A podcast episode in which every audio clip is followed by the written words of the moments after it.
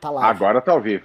Agora está ao vivo, está juntando a tropa, está juntando o público. Pessoal, hoje será uma tarde muito interessante. Aqui estamos ao vivo com Alexandre Borges e com o Thiago Parra. Eu vou até anunciar uma coisa. Hoje é uma live especial. Imagina, temos o Ale Borges, nosso grande mestre aqui. Eu vou anunciar semana que vem vai ter uma live nossa. Não tem nada a ver com política. Eu vou entrevistar o Reginaldo Leme. Olha que incrível. Eita! Reginaldo Leme, vamos, vamos falar Grande, ícone, ícone. Fala de Fórmula 1 aqui.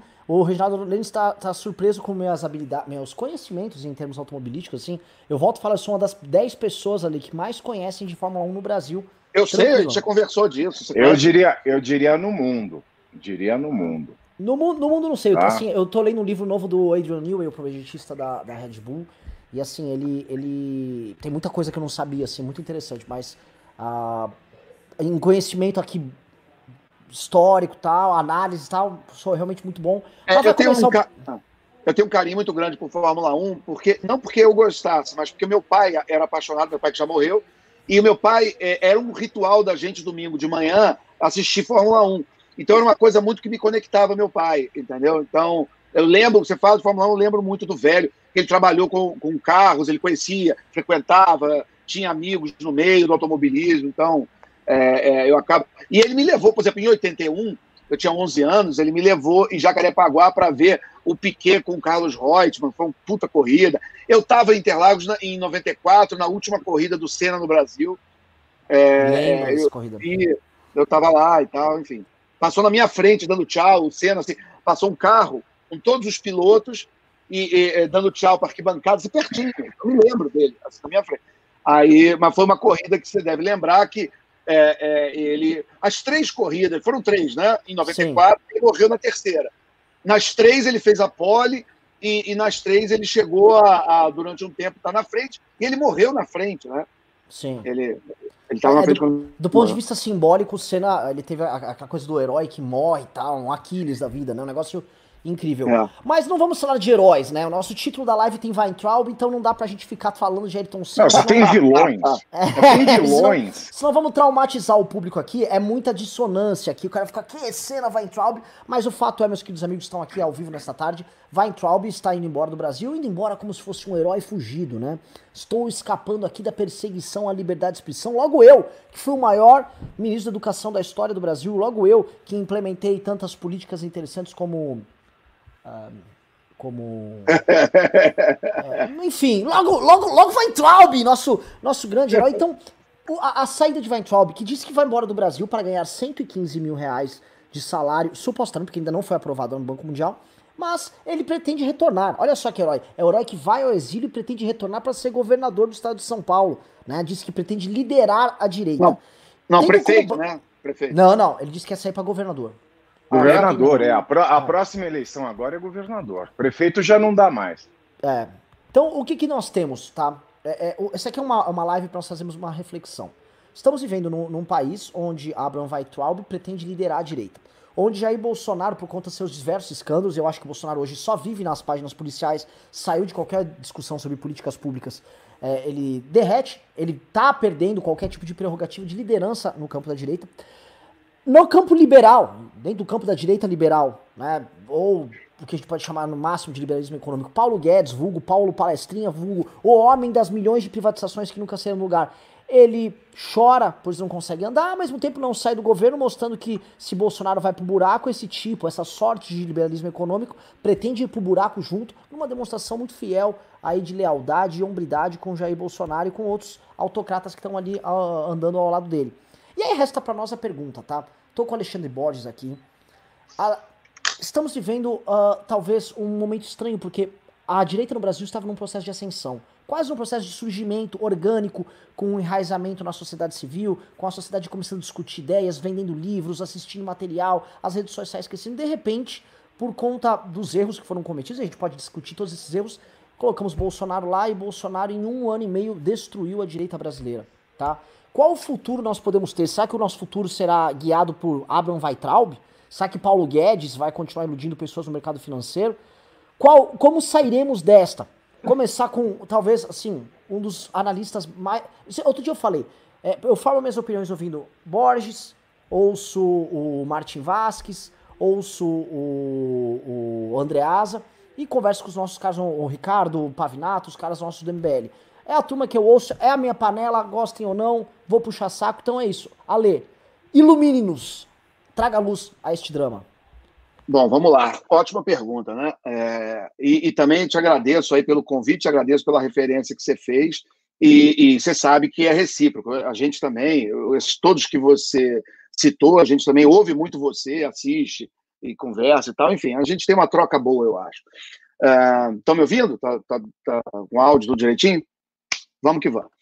Vamos lá. Uh, o que aconteceu naquele. Vamos tentar resumir, né? Em 2018, foi um grande não ao PT. Né? Você teve uh, o, o, PT que, que teve um desgaste de material com quatro eleições presidenciais, ficou muito tempo no poder. Em qualquer democracia normal, as pessoas enchem o saco né? principalmente o PT. O PT ajuda muito a você encher o saco dele. Né? É, ele contribuiu muito para isso. Né? É, e ele é, é já estava já estava num processo onde. Vamos lembrar rapidamente: o Lula foi eleito duas vezes é, é, no, e no segundo turno. Né? Você lembra que, mesmo em 2006, com mensalão contra o Alckmin, que é mais ou menos você ser contra, sei lá, um poodle, é, é, e ele ainda foi para o segundo turno né? E, e, quer dizer, não, eu, o Alckmin, aliás, conseguiu a proeza de ter menos votos no segundo turno do que no primeiro. Mas, enfim, mas ele ganhou aquelas duas eleições do jeito que a gente sabe, que a gente lembra. Mas quando veio a Dilma, é, é, de certa forma, é, ele. Porque o Fernando Henrique, quando ele escolheu o Serra, acho que todo mundo tem essa impressão que ele não queria ganhar aquela eleição. Né? Ele botou o Serra, que era um cara que ele tinha um monte de problemas de relacionamento, um monte de problemas, inclusive, de divergências ideológicas e de visão de mundo.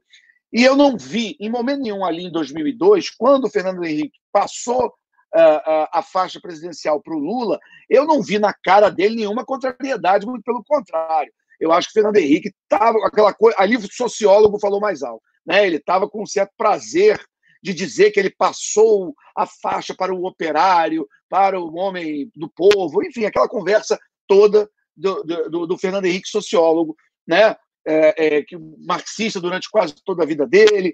Na, no livro de memórias dele, ele se autodefine como um socialista. Enfim, é, é a, a, Folha uma vez até fez uma matéria dizendo: eu digo que eu sou de esquerda, mas ninguém acredita e tal. Eu, eu, tinha, se eu conhecesse o Fernando Henrique, ia dizer: eu acredito. Tem gente que a extrema esquerda não acredita, mas a gente aqui a gente acredita e a gente sabe que você é um cara de esquerda. Mas enfim, quando ele escolhe, quando o Lula escolhe a Dilma Rousseff, uh, ele uh, uh, ele dá um sinal que acabou saindo talvez um tiro pela culatra. Por quê?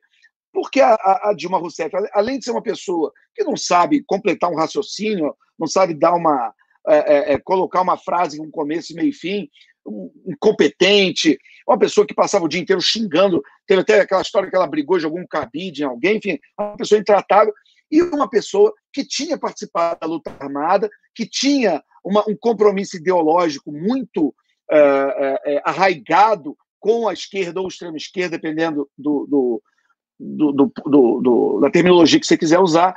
Mas a, a Dilma Rousseff marcou, inclusive, é uma coisa que é bom a gente lembrar e repetir, porque a gente não pode esquecer da história. Esses evangélicos que estão hoje com o governo Bolsonaro, eles estavam todos com Lula, rindo em cima de palanque. Não era um apoio envergonhado, não. Eles estavam em cima de palanque em 2002, em 2006 e até em 2010, por ordem do Lula. O Lula falou: a minha sucessora é a Dilma, a mãe do PAC. Os evangélicos, esses líderes dessas, uh, uh, eles subiram é, e estavam nos comícios no palanque ao lado do Lula pedindo voto para a dona Dilma Rousseff. Só que a, dona Dilma Rousseff, quando ela entra, é, é, ela faz aquele shift, que é uma discussão do que acontece na esquerda, aliás, no mundo como um todo, que é o Lula, que era um populismo de esquerda, podemos dizer assim, sem entrar numa definição, se depois alguém quiser conversar, mas isso a gente pode, mas dando um overview.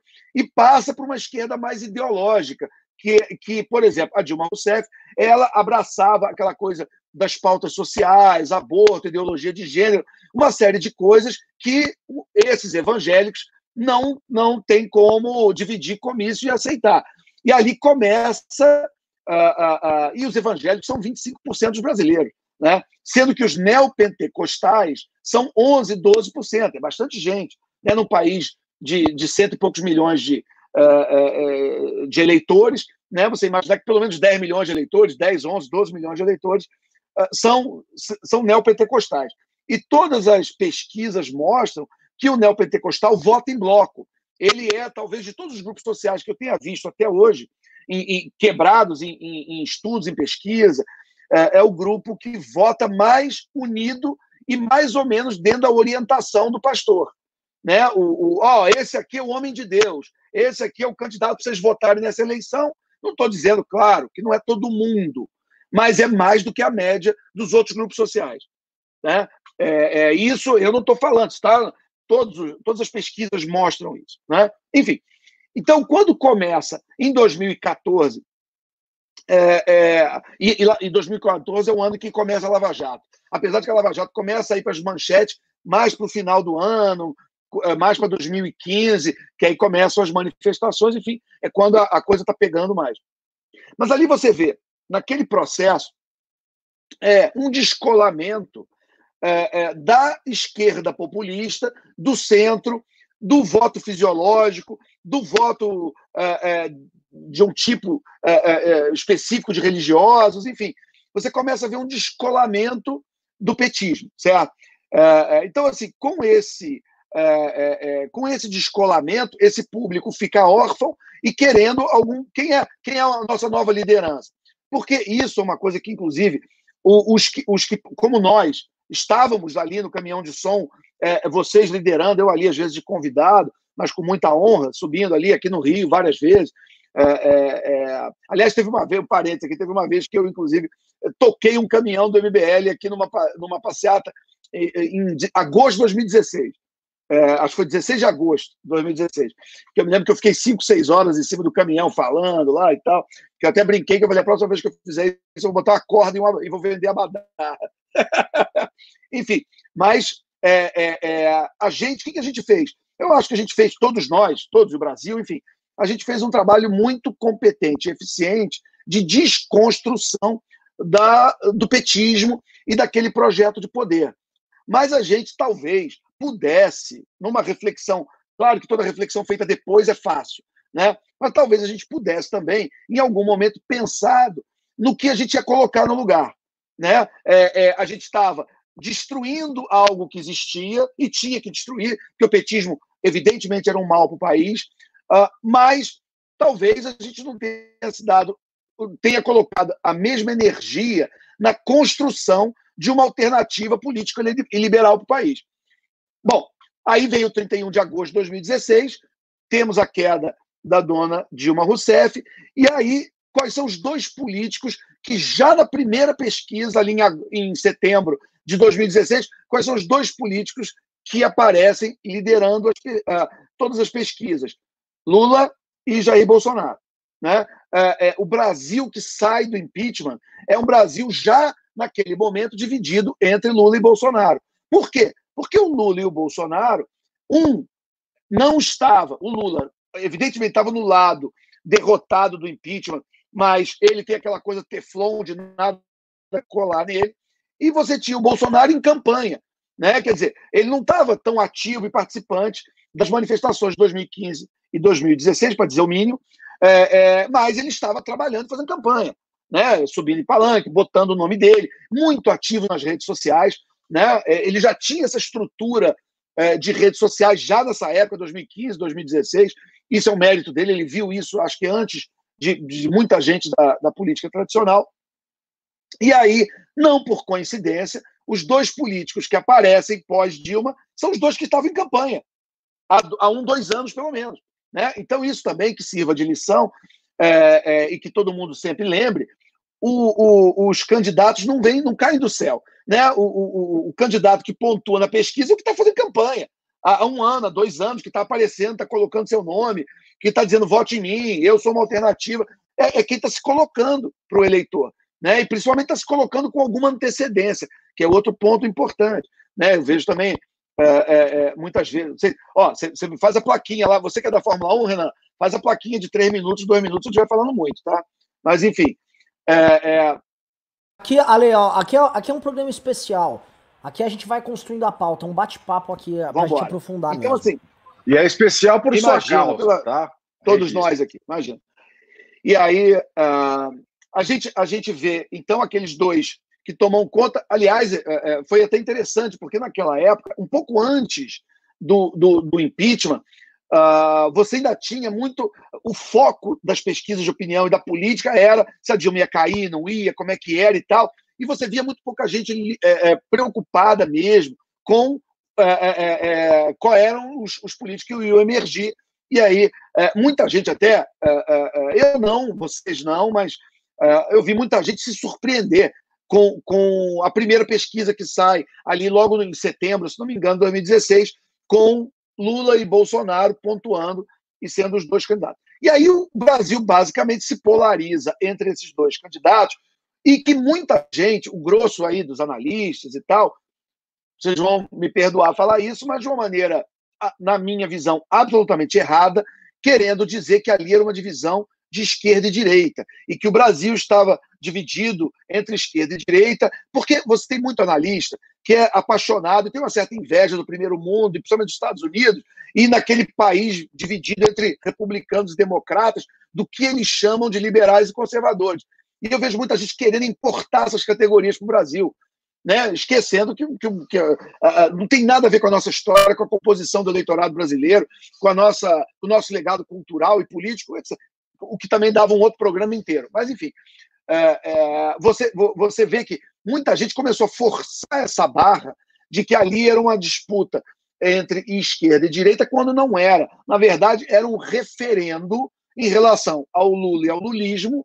E o Lula dizia o seguinte: olha, vocês podem, podem ter derrubado a Dilma, é, é, a Dilma pode ter sido um erro de percurso, mas se vocês querem voltar aos meus bons, bons tempos, ali do meu governo de 2002 a 2010, votem em mim que eu vou é, é, é, é, trazer aquela memória afetiva que muita gente tem de crédito fácil, de país crescendo, de uma série de coisas que a gente sabe que era tudo falso, baseado em corrupção, baseado em um monte de coisa errada, mas tem um apelo para uma parte do eleitorado, inegavelmente.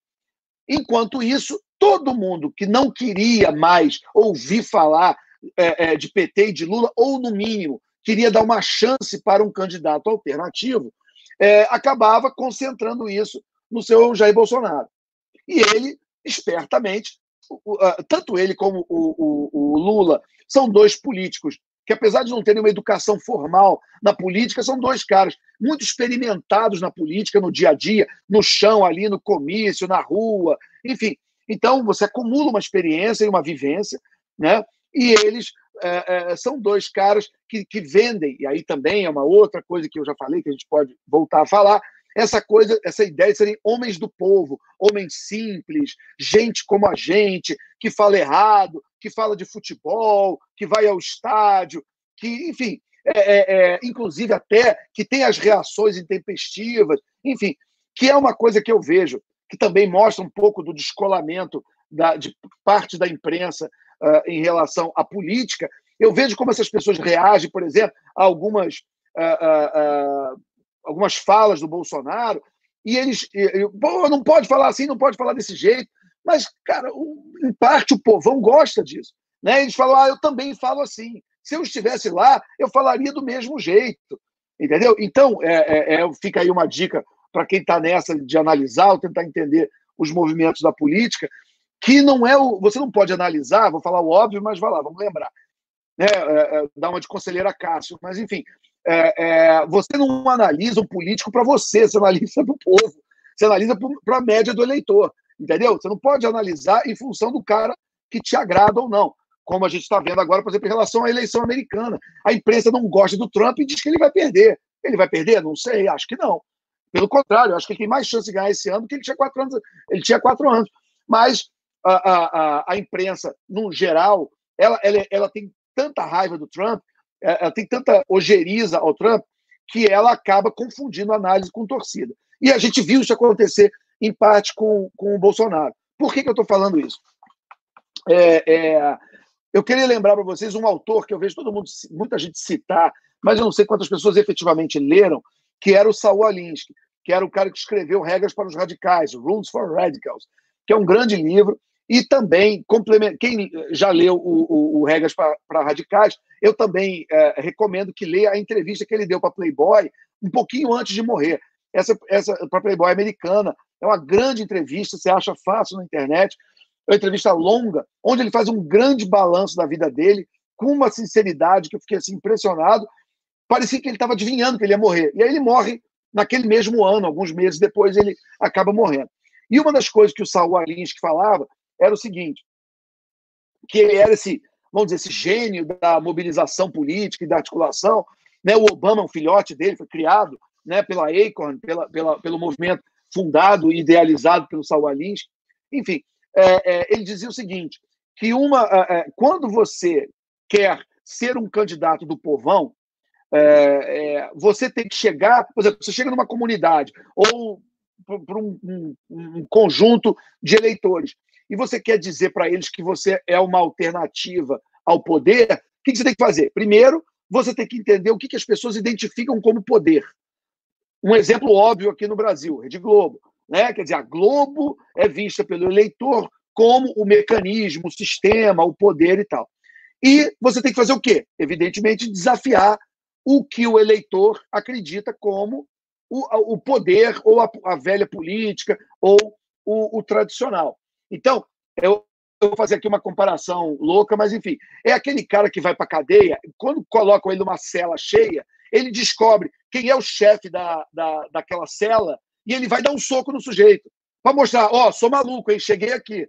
Entendeu? E aí os outros presos falam: opa, esse cara é doido. Esse cara bateu no chefe da gente, esse cara é doido.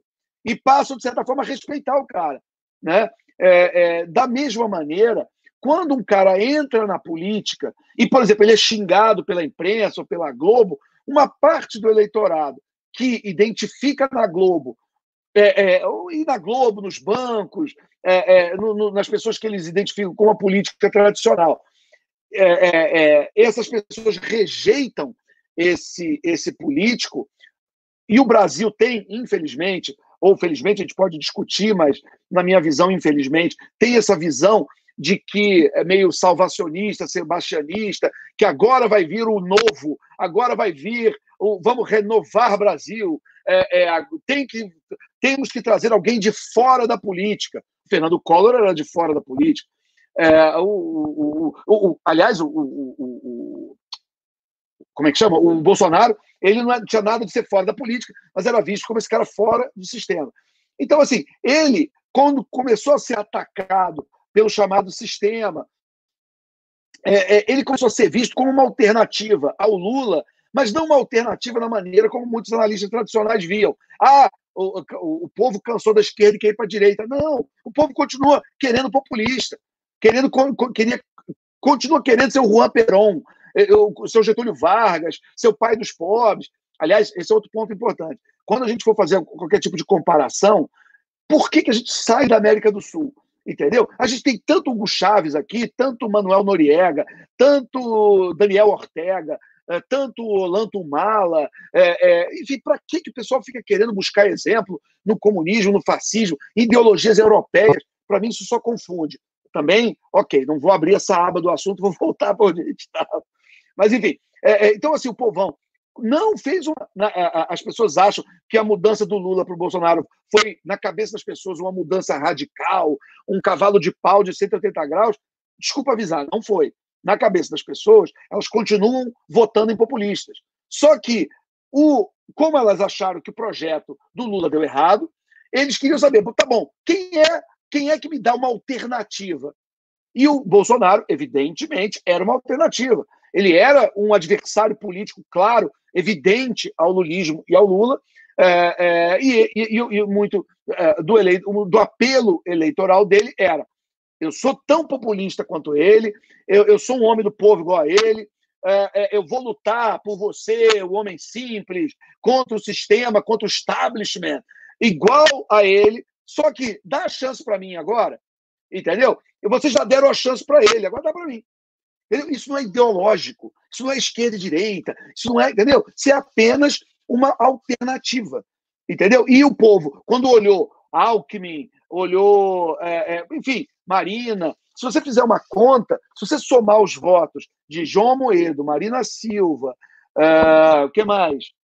Alckmin. O Alckmin. Uh, o Álvaro. Álvaro, não dá 10%. Somando. Somando. É 4 do Alckmin com, sei lá. Um ponto do... alguma coisa da Marina, o Moedo mais uns 3.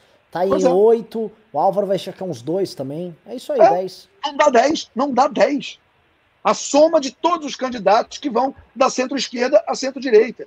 Então não é ideológico. o centro, a centro-direita e a centro-esquerda são tradicionalmente vistas como partes do sistema, fisiológicos, que a mudança não é uma mudança de verdade, que é só uma dança das cadeiras. Então, o eleitor acaba votando no que ele acha que é o populista que vem de fora e que agora merece uma chance e agora vai e agora é a vez dele.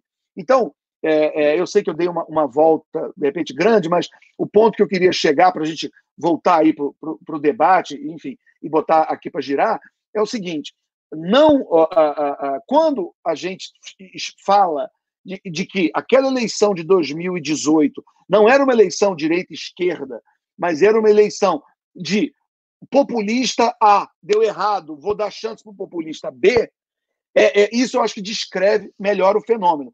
Uma eleição, para terminar, uma eleição que eu acompanhei muito de perto foi a eleição do Flávio Bolsonaro para prefeito aqui no Rio em 2016. Eu participei da campanha. Então, uma coisa que eu conto, e às vezes dá nó na cabeça das pessoas, é o seguinte: uma coisa que eu sempre perguntava em pesquisa, eu mandava o instituto de pesquisa que a gente contratava, eu mandava perguntar o seguinte: se o seu candidato, se você não puder votar no seu candidato, qual é a sua segunda opção? A segunda opção do eleitor do Flávio era o Marcelo Freixo. E a segunda opção do eleitor do Marcelo Freixo era o Flávio, Bolsonaro. Agora, explica isso com as chavinhas tradicionais de esquerda e direita. Você não explica. Para o eleitor aqui do Rio de Janeiro, o Marcelo Freixo era o cara que combatia a milícia. Dois. Eita, travou ali. Travou ali. Ale, Nada a ver. Tra... Entende? Oi, voltou? Agora voltou. Agora voltou. Voltou? Voltou?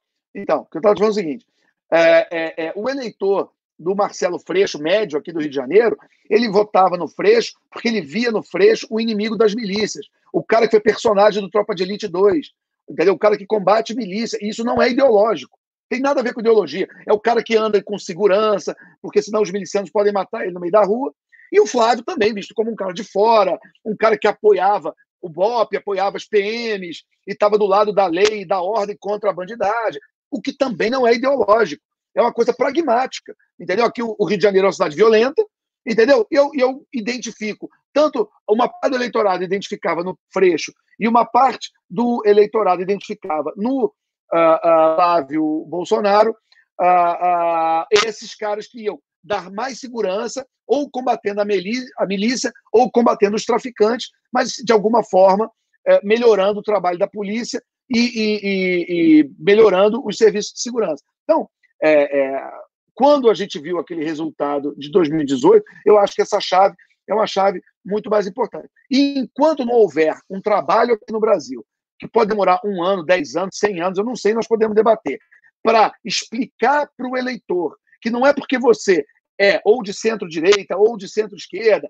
né, que você é um cara que, acima de tudo, defende a Constituição, o Estado de Direito, é, é, que você não acha que é ou votem e você, ou você quer dar um golpe e a democracia não funciona. Enfim, que você admite a possibilidade de ganhar ou de perder e continua é, é, aplaudindo a democracia brasileira e querendo que as instituições democráticas sejam reforçadas, é, porque elas estão acima da, das, das disputas ali do varejo político-eleitoral, ou você vai para a franja de fora, e, e, e é nesse ponto, terminando, que eu acho que falta ainda um trabalho, não só para o eleitor brasileiro, mas também para a imprensa brasileira. Entendeu? Então, por isso é que, inclusive, eu, eu, o que eu falei é, é, mais cedo, eu fiquei feliz de um debate hoje do Bibo Nunes com o Kim Kataguiri, porque não ficou aquela coisa de ah, chama alguém do governo e chama alguém do PC do B, como se só fossem essas duas alternativas entendeu? E, e, na verdade não é isso. Né? Hoje, cada vez mais, você, você tem um bloco antigovernista de diversas matizes ideológicas. Você tem uma, um leque de opções muito grande. Não é apenas o PSOL, não é apenas o PCdoB, que na verdade são muito ruins de voto e provavelmente também não são e não serão vistos como alternativa. Então, isso só por uma consideração inicial, vamos girar aí e a gente continua. Pave, o Ale trouxe Olá. muitos elementos aqui. Muitos. Bons elementos. E, isso. E aí, e eu quero que você coloque ainda vou jogar um, um temperinho aí, né? O, o, o, já ou chegou depois? a falar ali de. Não, vai, já.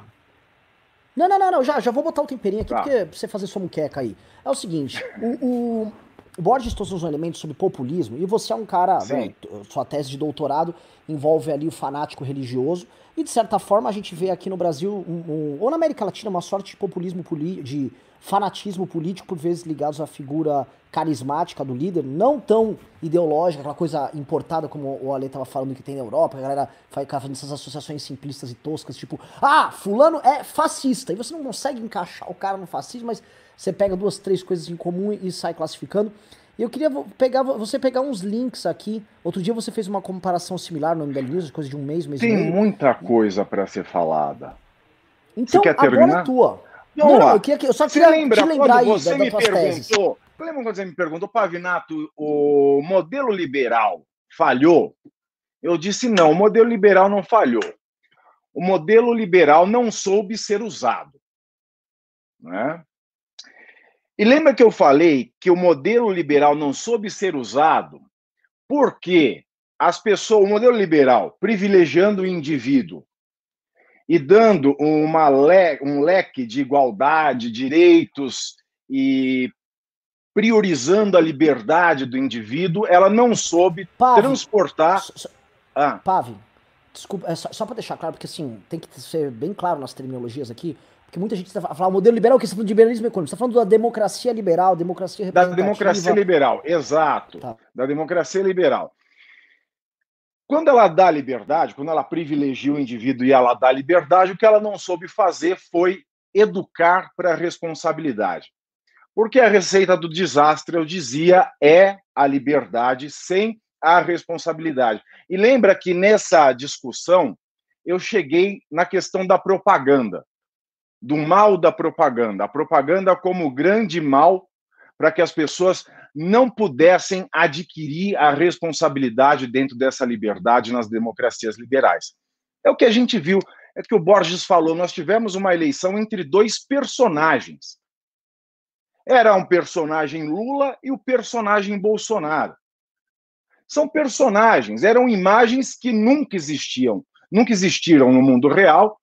O Bolsonaro, honesto, um cara que ia mudar, como diria ele, o establish, não existia. Assim como Lula, pai da pátria, o bondoso, que não sabia de nada, também é um personagem. Então, a gente, principalmente nos países latinos, que são países mais dramáticos, por exemplo, Itália, sim, Espanha, aqui na América Latina, latino, nós temos sempre um embate de personagens.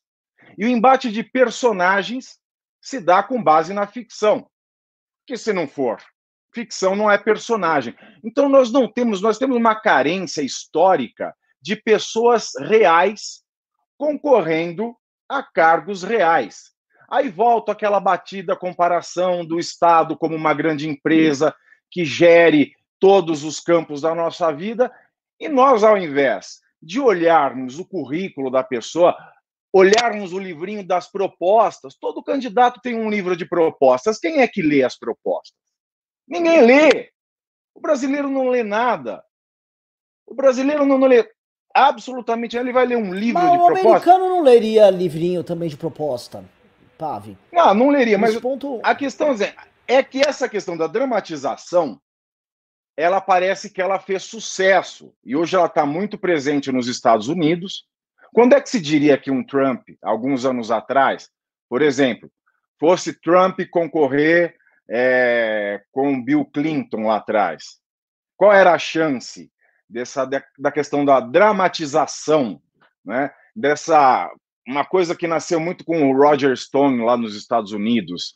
É melhor ser infame do que nunca ter tido fama. Então é um modelo que deu certo, né, da, da dramatização. Nós temos personagens. Então, o Estado liberal, a democracia liberal, quando ela cai nessa cilada da propaganda, a gente sabe que uma hora ou outra a receita vai desandar. A gente sabe que as promessas de campanha não vão se concretizar, a gente não sabe que não vai ser o fim da mamata, a gente sabe que não vai ter um ministério de notáveis, a gente sabe que não vai haver uma erosão desse processo de toma lá da cá sem nenhuma proposta que seja viável para soluções do país. Então, isso tudo mistura. Essa questão do personagem Lula, do personagem Bolsonaro, a gente volta para a velha questão da propaganda, e a propaganda é uma forma, como sempre é, de ludibriar as pessoas. Tal como a propaganda dos bens comerciais, a propaganda política ela também evoluiu. Vê-se que hoje a grande questão no Brasil é a questão das fake news.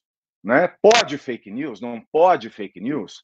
Então, a propaganda política ela está caminhando para a evolução que a propaganda comercial teve com o Código de Defesa do Consumidor. Eu não posso fazer mais aquela propaganda abusiva, enganosa.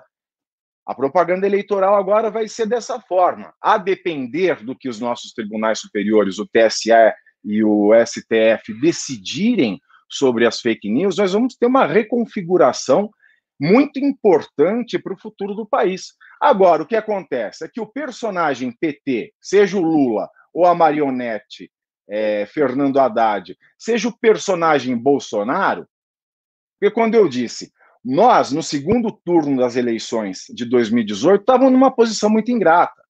A gente tinha acabado de derrubar a hegemonia petista, que foi uma quadrilha que saqueou o Brasil, e a gente teve que se agarrar no Jair Bolsonaro no segundo, no segundo turno.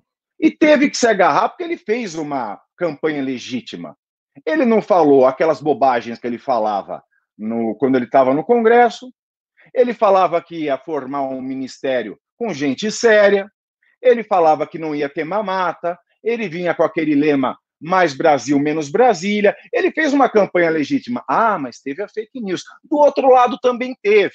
Por exemplo, na campanha do Haddad, para atraírem o público LGBT, eles diziam tinha uma notícia falsa de que a OAB estava orientando casais homossexuais a se casarem, que o Jair Bolsonaro ele ia acabar com a união civil homossexual no primeiro dia de governo dele. Então, teve fake news dos dois lados.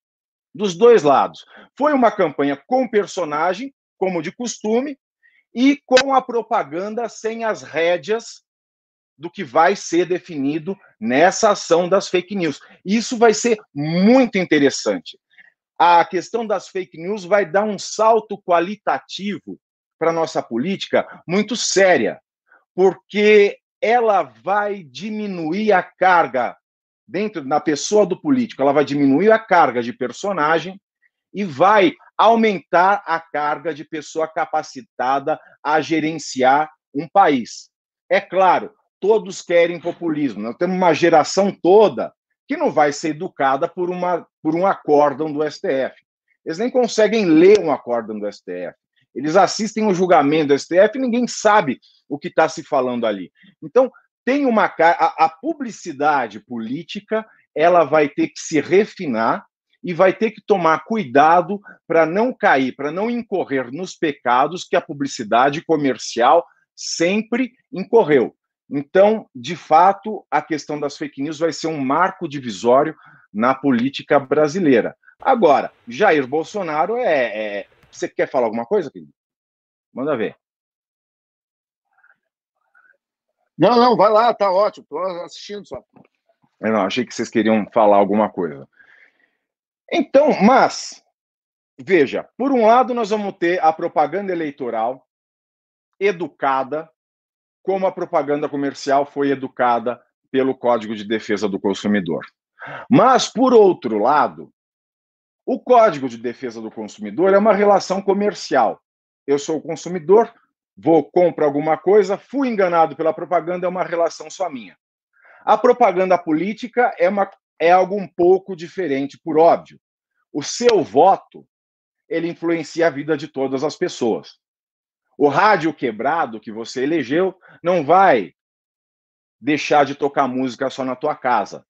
A música vai parar no país inteiro. Então, a propaganda política, ela precisa de um elemento a mais. É fácil, a propaganda comercial, o código está lá, proíbe a propaganda mentirosa, abusiva, a pessoa sabe que pode reclamar, devolver o produto, pedir uma indenização. A política não. A política ela requer educação também do consumidor político. Eu estou chamando o eleitor de consumidor político. E isso se dá através da educação. E no país, ao longo dos tempos, a gente vê tudo menos enfoque na educação. E veja Jair Bolsonaro. Acabou de sair o pior ministro da educação da história desse país. O pior ministro da educação da história desse país. Então, se nós não tivermos uma população mais capacitada, mais educada para o quesito de responsabilidade, e responsabilidade a gente não aprende em casa, a gente aprende na escola, convivendo com pessoas diferentes, acessando conteúdos realmente válidos para a formação profissional e pessoal. Enquanto a educação não for solucionada, a fake news, colocando um pouco de rédea na propaganda política, ela vai ter um efeito positivo, mas um pouco limitado. Porque se o consumidor político também não tiver é, melhorada as suas condições de intelecção, nós correremos o risco de uma propaganda política mais refinada através da semiótica e de coisas que vão ludibriar o eleitor, mas vai ser de uma maneira menos descarada do que acontece até os dias de hoje. É, se eu só puder dar um, dar um, um, um, negócio, porque entrou aí na minha área, que é publicidade e tal, eu acho que claro. você levantou uns ganchos ótimos. É, eu só queria também dizer o seguinte: aí eu vou citar um amigo nosso, que é o Martim Vasco da Cunha, que tem aquele livro maravilhoso, O Poeira da Glória, deve estar até aqui, depois eu pego ele. É, é, o, o Poeira da Glória, ele é um, um, um, marco importante na literatura brasileira, é um livro de crítica que discute criticamente a história da literatura brasileira, e o Martim identificou com muita propriedade, com muita sagacidade, até coragem, um problema que ele vê no, no, em alguns e muitos dos escritores e da produção literária brasileira desde sempre, que era um problema espiritual, não no sentido religioso uh, é, é, mais uh, literal, espiritual no sentido moral, no sentido ético, no sentido da busca do bom, belo, justo, verdadeiro, é, enfim.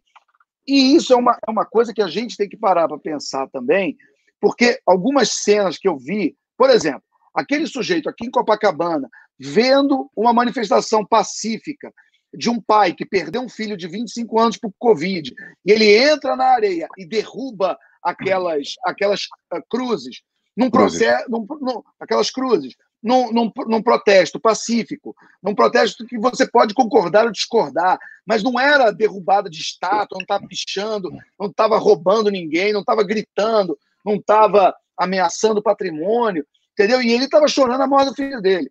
Né? É, é, você tem, por exemplo, gente que no auge ali, a coisa da Covid bombando, você teve gente que foi para a Avenida Paulista fazer dança do meme do caixão e dançar e cantar com porque aquilo ali não é uma loucura passageira. A pessoa faz, não. planeja, pega um, arruma um caixão, bota foto de Dória, sei lá de quem, não sei o quê, leva para a Avenida Paulista e combina com o carro de som para tocar aquela música do meme do caixão. É, é, é, e, e, faz coreografia, dança, filma, posta em rede social. Então aquilo ali não tem nada de loucura. Ah, que loucura! Não tem, não tem Narcisa, não. Tem ah, que loucura, não. O, o, que as pessoas fizeram foi planejado. Entendeu? Então alguém que planeja ir para a Vida Paulista, né? a maior vitrine de manifestação é, é, do Brasil, é, mostrando o rosto, e, e, se orgulhando de, no meio de uma pandemia, com gente inocente morrendo, e, e, e quem já viu casos, ou, ou fa na família, ou com amigos, sabe como é que é. O sujeito tosse na quinta, passa mal na sexta, morre no domingo. entendeu? Na quarta-feira o sujeito estava bem, entendeu? É um negócio, a gente está ainda, né? Chegamos aí, passamos de 50 mil mortos, com, sub, com subnotificação, e sendo um dos países que menos testa no mundo. Pois é, é e a gente virou cachorro vira-lata, né? Porque nem o Paraguai é, que é a gente mais. Mesmo testando pouco, já temos mais de um milhão de, de, de casos. Enfim, então, assim, a, a, a, é, você, uma, uma pessoa que vai para Paulista fazer dança do caixão, ou alguém que aqui em Copacabana derruba é, é, é, é, aquela cruz daquele, daquele protesto, isso não é esquerda e não é direita. Eu volto a esse ponto. Ali é um problema de alma, espiritual, é, é um problema moral. É estupidez, é. exatamente. E, Porque tem a primeira acho... parte do eleitor que é ludibriado pela propaganda eleitoral, que agora vai melhorar um pouco, espero, mas também a gente tem essa questão da estupidez de muitos brancos. Porque aquela cena do cara tirando a cruz em Copacabana foi uma das cenas mais nojentas que eu já vi na minha vida.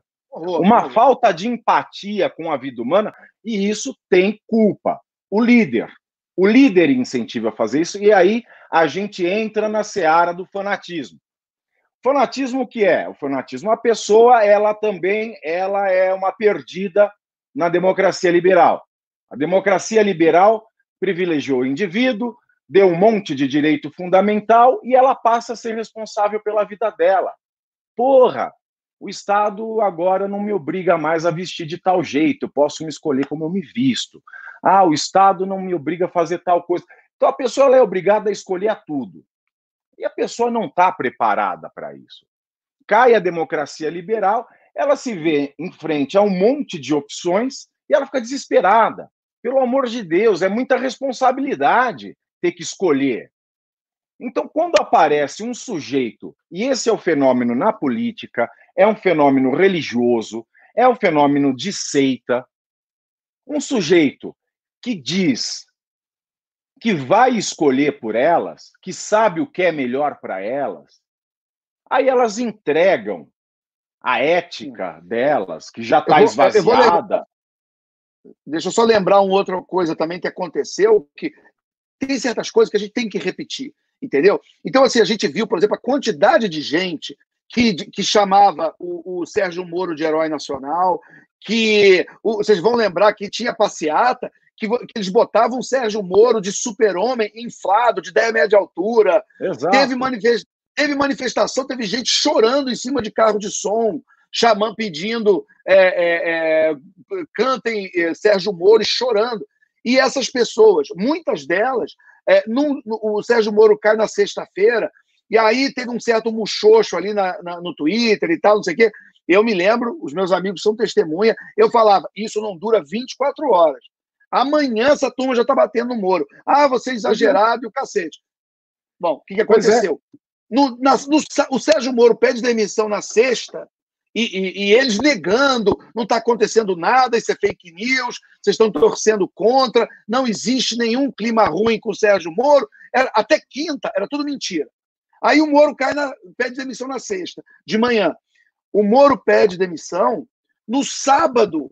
A máquina já estava. A máquina de destruição de reputação do, do, de imprensa, de rede social, é, é, de, de é, é gado influencer, né? Lá dos, Ela começa na sexta à tarde. Porque a hora é... que o Bolsonaro se propõe a recompor a verdade, como você falou, o apoio neopentecostal ao Bolsonaro é um fato. Eles é, ungem, eles glorificam o Bolsonaro diuturnamente. E vão ser as últimas pessoas a abandonar o barco, se é que vão abandonar o barco. Um dia a gente já discutiu isso num news que a gente só falou sobre isso. A cena da recomposição da verdade do Bolsonaro, e vou falar isso muito rapidamente, foi uma mensagem semiótica. Eu não sei quem preparou aquilo, mas aquela mensagem teve é, é, é, o uso da semiótica na sua plenitude. Ele montou ali uma cena que ele ficava no meio, num púlpito, como se ele tivesse numa mesa, aparecendo a parte de cá, e os ministros jogados de forma irregular de forma a remeter à imagem do, do cenáculo, da, da, da última ceia. Aquilo é, para quem percebe, para quem tem conhecimento de semiótica, você percebe aquilo. E depois, alguns elementos na fala do Bolsonaro eram elementos extraídos daquele período final do, dos evangelhos. Quando ele fala, o Moro é o traidor, ele fala de um traidor, ele fala que ele já previu um traidor. Ele fala, na mesa de café da manhã essa semana, eu já diria que um me trairia. É um elemento, um elemento que Jesus trouxe na mesa da Santa Ceia. E mais, é, a questão de ele fala várias vezes de Sérgio Moro disse três vezes a questão do, do, Pedro que nega três vezes antes do galo cantar. Então aquilo é uma que ninguém percebe, mas a pessoa que ela está ali é marinada no caldo evangélico, ela assimila sem que ela se dê conta. Então, mesmo aquela mensagem vagabunda, porque aquele discurso que o Bolsonaro fez foi um discurso tirado do lixo. Mas aquele cá, discurso não, não tinha lé nem crédito. Não foi, naquele, não foi nesse discurso que ele falou que economizava a piscina, o aquecedor foi. da piscina. Exatamente, falou Renanzinho, é, então, Renanzinho. É, então, então, um elemento que eu queria é, acrescentar aí, é, eu acho que aquele discurso ele fez, o que eu acho que ele faz direitinho e que o Lula faz também, que é, de novo, a coisa do homem simples. Eu acho que esse é o arquétipo que ele trabalha, antes de qualquer coisa. É o, o olha só, vocês podem achar que eu fiz besteira, vocês podem estar chateados porque o Moro está saindo, mas lembrem-se, eu sou alguém de vocês. Se vocês estivessem aqui, é, vocês também fariam uma besteira ou outra de vez em quando. Eu sempre dou o exemplo daquela história daquela Val do açaí, entendeu? É, é, é a parte da imprensa tratou aquilo como se fosse o Watergate. É, é, e eu dizia, assim, gente, olha só, muita gente vai olhar para aquilo e falar: ah, coitada da moça, ganhava mil reais, morava em Angra, vendia açaí. Então, eu vejo muito problema de análise desse, desse pessoal que olha com a chave deles, entendeu? Não olha com a chave é, é, é, de um, de um de, do povão que muitas vezes vai olhar para Val do Açaí e vai se compadecer da pobre da moça que ganhava mil reais por mês ainda tinha que complementar o orçamento vendendo açaí. Vendendo entendeu? Açaí, é. Você não derruba o presidente por causa da. Você não derruba um presidente por causa da Valda Açaí. Não derruba. Entendeu? É, é, da mesma maneira que quando ele faz aquele discurso que, para uma, uma parte do eleitorado, completamente sem pé nem cabeça, por exemplo, com essa história é, é, é ou do, do Renanzinho, ou da, da, da, do aquecimento da piscina, a mensagem que eu acho que está sendo decodificada é: pô, o sujeito foi pego ali no flagrante, está é, sem graça, não sabe o que falar, está improvisando, está falando besteira e está mostrando como ele é autêntico, como ele é simples, como ele é um homem do povo, como ele não é um cara do Somebody Love, como ele não é um cara do Rolando Lero, entendeu? Ali é ele, é gente que está pego numa situação que não sabe nem o que fazer. Ele, meu Deus, gente, ele só está ali para lutar pelo povo. Ele é um homem do povo entendeu? Ele é autêntico, ele fala o que pensa, ele reage sem pensar. Então, eu vejo muita gente assim, ah, ele fala sem pensar, assim, mas, cara, isso serve para um certo tipo de eleitor, entendeu? Quando ele fala, até falando besteira, muita gente fala, ah, eu no boteco falo igual, entendeu? Então, gera uma certa identificação. E tudo bem, eu nem estou dizendo que isso é bom ou isso é ruim, eu só estou apenas constatando que, se alguém quer entender como é que funciona a cabeça do eleitor e, eventualmente, amanhã oferecer para o eleitor uma alternativa, você tem que conhecer o eleitor, você tem que saber como ele pensa. Eu não estou dizendo nem que não se deva construir. Eu, eu, eu gosto muito de uma, uma coisa que a Margaret Thatcher falava, que ela era absolutamente apaixonada por debate, debatia o tempo inteiro. E a Margaret Thatcher falava: primeiro você ganha a, a, a discussão, depois você ganha o voto. Tudo bem, falar isso na Inglaterra é lindo, né? mas é, é, é, ela tinha essa coisa de todo o assunto ir para o debate, chamava oposição, discutia, enfim. A gente chega lá um dia, entendeu? Mas, é, é, e eu acho que a gente tem que começar e começar hoje, com essa coisa de todo dia, ter uma discussão racional sobre os, os, os temas, discutir. Por exemplo, hoje no debate da CNN do Kim com o Bibo, né, que foi muito curioso, em vários momentos. Mas teve um momento, por exemplo, que quando pediram para o Kim falar é, é, daquela ação do STF lá, do, do, das fake news e tal, o Kim foi contra. O Kim, que tem um conhecimento, uma base jurídica, fala com, com alguma, fala com propriedade sobre questões jurídicas, ele pegou e desconstruiu e, e quebrou aquele binarismo de achar que é o seguinte: ah, se o, o representante do governo está contra, então o Kim é obrigado a ser a favor. Não, não existe mérito, entendeu? Só existe contra e a favor, fla-flu, entendeu? E não, o, o Kim, ele botou a bola no chão e falou, cara, eu não estou aqui para ser fla-flu, eu não estou aqui para para ser automaticamente contra ou a favor, para ser, o, ser o menos um do Bibo. É, eu, eu não sou o Bibo vezes menos um, entendeu? Eu, às vezes, posso concordar por acaso, ou às vezes posso discordar, mas eu estou aqui sendo 100% eu, o que eu penso e vou defender com argumentos racionais, com é, inteligência, com serenidade, com maturidade e baseado na vida real, nos fatos, o que eu acho. Então, assim, é, é, eu achei isso importante, por quê? Porque eu acho que é isso que tem que ser construído e pode demorar um ano, dez anos, cem anos, não sei quanto tempo vai demorar. Mas um dia as pessoas vão entender que essa é a grande política com P maiúsculo. Enquanto esse dia não chegar, a gente tem que entender como é que as coisas são feitas hoje. E é. muito é. disso é esse teatro. Né? Deixa, deixa esse foi uma... o grande lance, claro, faz, faz, faz. Vamos lá. Fazer, fazer um gancho aqui, a gente dá uma mudada no tema. Vamos mesclar com o que está acontecendo agora e a gente ir uh, lendo o destino aí do nosso campo, né?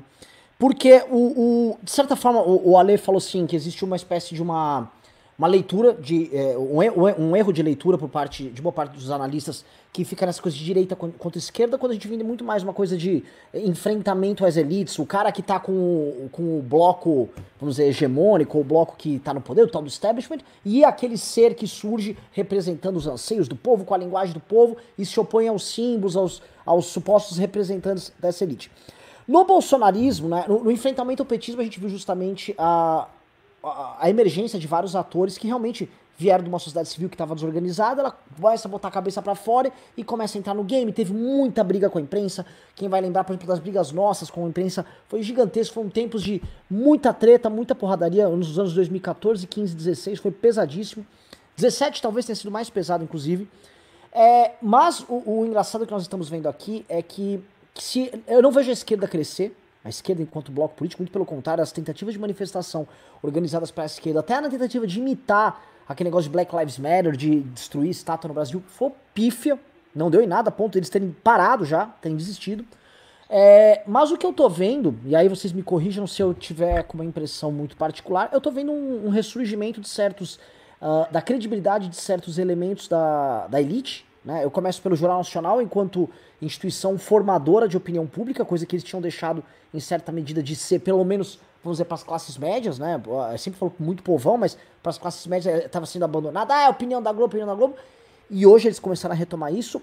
Imprensa, no período da pandemia em geral, sim, também recuperaram uh, parte do que havia sido perdido, inclusive audiência. É, e se a crença na política não foi resolvida, tanto que é, é muito simbólico... Ô, ô, Renan, Renan e, e, e, lembre também da imprensa passapanista que está tendo problemas de audiência. Sim. Entendeu? Sim, ah. sim, sim. O que ninguém deles imaginava, né? Isso. E, e um ponto que eu acho que é fundamental é, é o fato do legislativo não ter entendido isso enquanto poder, tanto que o legislativo não é de lá que vem a oposição ao Bolsonaro, e isso está vindo de um judiciário e de um STF em especial que virou a expressão máxima do tal establishment que o bolsonarismo tanto diz. Né? Lembra que a gente ouvia falar muito assim, ah, o bolsonarismo quer fechar o Congresso. Hoje nem se fala mais, eles compraram partes da Câmara dos Deputados, mas o bolsonarismo quer fechar, se for falar no coraçãozinho deles, hoje é o STF, a briga está com o STF. Então esse empoderamento desses elementos do que a gente chama de elite é uma característica da, da derrocada do bolsonarismo, um não, um não necessário fortalecimento da esquerda enquanto discurso, mas um fortalecimento dessas elites que, em, algum, em certa medida, vão se é, interrelacionar com as ideias de esquerda. Uh, vocês acham que isso aqui é um raciocínio correto, errado? Que, como vocês Olha, o que o Borges falou aqui faz todo sentido, obviamente. Os nossos analistas, nós temos poucos analistas sérios. A gente tem um monte de opinador. A gente tem um monte de vagabundo que me leu meia dúzia de livro tradu mal traduzido e se mete a ser comentarista político. Ninguém lê. Ninguém vai nos clássicos. Precisa ir nos clássicos, porra. Precisa, precisa. Precisa ler Raymond Aron, precisa ler, é essencial. Grande, você não Raymond. consegue ler, você não consegue saber o que é direita e esquerda sem ler isso. É básico. Aí você vê, e volto ao lance, o grande lance da publicidade política foi ter feito, foi ter requentado a Guerra Fria. Porque a gente tem a visão hoje de esquerda e direita de Guerra Fria. Ninguém sabe que é a direita, ninguém sabe que é a esquerda, ninguém sabe que existem várias direitas, que existem vários tons de esquerda. O povo é binário. E o povo é binário porque é mal educado, porque não, mal educado no sentido de que não é instruído. 75% dos brasileiros, quando conseguem ler, não entendem aquilo que leram.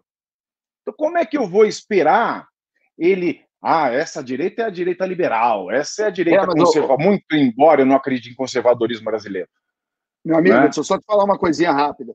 É, é, quando a gente fala que todo que, que o povão bota as coisas no, no, na chave esquerda e direita, eu acho que isso é até mais um problema da elite do que do povo. É, é, é colando com o que eu tinha falado antes, o povo. Mas é porque o povo é o reflexo da elite. É, mas, a, mas a elite, é. você, se você, se a gente e a gente que está no dia a dia da política, a gente sabe disso. A gente conversa com, com a elite empresarial do país, conversa com a Faria Lima, conversa com. A gente vai para Brasília e conversa com os políticos lá.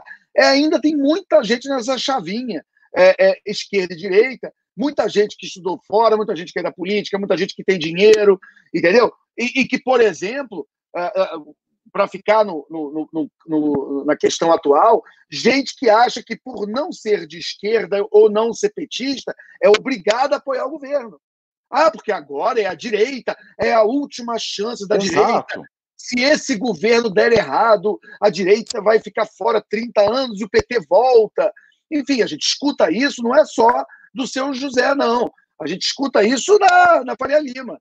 A gente escuta isso no Congresso Nacional. Entendeu? A gente escuta e, muito isso... na Faria Lima porque a gente tem um empresariado que não gosta de tomar risco também, né? Eles Isso, gostam, é eles precisam afagar quem está no poder para conseguir financiamento no BNDES. Isso é um fato, infelizmente é um fato. E o que acontece também é. A, volta a falar do Estado liberal. O Estado liberal, por privilegiar o indivíduo e dar a ele uma série de direitos fundamentais, a gente perde os paradigmas da ética tradicional, que é uma ética que vem do, do, do, do judaísmo, do cristianismo, com valores certos, o que é certo, o que é errado. Daí vem muito o binarismo do homem comum, que ele é criado numa família, uma família que tem uma religião, e a religião sempre traz o certo e o errado. Não tem meio certo, não tem meio errado. Então, quando o, o, o Estado liberal, a democracia liberal, ela vai se arraigando, os paradigmas vão caindo, as pessoas não sabem o que vão fazer, não sabem mais o que é certo e o que é errado. Quando aparece um líder político dizendo: Olha, eu vou trazer para vocês de volta a ética do certo e do errado, vou trazer de volta a Deus, vou trazer de volta a família, e aí vocês já saberão. E a pessoa sente um alívio, porque de fato ela não está preparada, ela não tem esse preparo de saber lidar com tanta responsabilidade que o mundo moderno jogou no colo dela. E aí a facilidade dos líderes populistas, porque eles sabem jogar com essa plateia toda e sabem confortar o desespero espiritual dessas pessoas que não sabem mais o que é certo e o que é errado. E o que aconteceu foi que, no Brasil, esse fenômeno da democracia liberal, ela foi é, se instalando por aqui a partir dos anos 90, e os anos 90 que a gente achava que o mundo ia ser um liberalismo doido para o resto da vida. Teve gente até que fazia a previsão de que era o fim das religiões, tem vários autores. O fim da história. Não, o fim da história, Exato. inclusive. E o das o religiões Fukuyama. também. É, é, é. E é, não foi nada disso que aconteceu. É, é, é uma brincadeira que eu sempre faço, né? Todo mundo que, que, que, diz que Deus vai morrer, morre antes de Deus, né? É muito engraçado. Exatamente. Então todo mundo que ouvia aquele liberalismo, Bill Clinton, tal, agora vai ser tal, vai morrer a religião. A hora que ninguém se percebeu que a maioria dos povos não tem refinamento intelectual e nem condições financeiras para buscar é, é, uma elevação educacional, esse povo se viu totalmente perdido daquilo que ele sabia, ele não conhecia mais o mundo. Então, pelo amor de Deus, me mande alguém que traga as respostas de volta. E esse vou... foi um, é um passo fundamental. Eu vou, eu vou pedir. O Júnior tá aqui, eu vou, eu vou entrar nessa questão do drama da direita aí. É, com, a gente vai colocar dois trechinhos aqui da participação do Bibo Nunes Cuquim lá na CNN. Pra gente primeiro dar uma olhada do que, que nós estamos falando do grupo político que nos representa hoje. Está demonstrando conhecimento de realidade empresarial ao chamar o chocolate Copenhagen de chocolatinho. O senhor não tem noção de nada, pelo jeito. Copenhagen é uma das melhores empresas de chocolate do mundo. O senhor não tem noção da realidade. Com relação ao Centrão, eu sou muito claro nisso.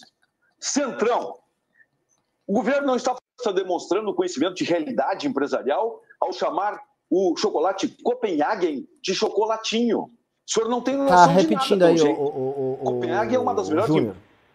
É o seguinte, né? É, a gente vai colocar alguns trechos desse debate com o eu só, Deixa eu só fazer um fechamento disso tudo. Eu acho que a política, para ser ideal, para que ela seja realmente humanista, para que ela cuide do mundo, e o mundo é o meio ambiente, o homem, a sua saúde física, a sua saúde financeira, a sua saúde espiritual, eu acho que a gente tem que se dar conta de que esse negócio, desse conceito de guerra fria de direita e esquerda acabou. O ideal, e a gente vê isso numa pandemia, quando acontece um fato de Deus que ninguém sabe como lidar, que nenhuma legislação no mundo estava preparada para isso, a gente vê que o ideal da humanidade é caminhar para um movimento sem setas e sem seitas.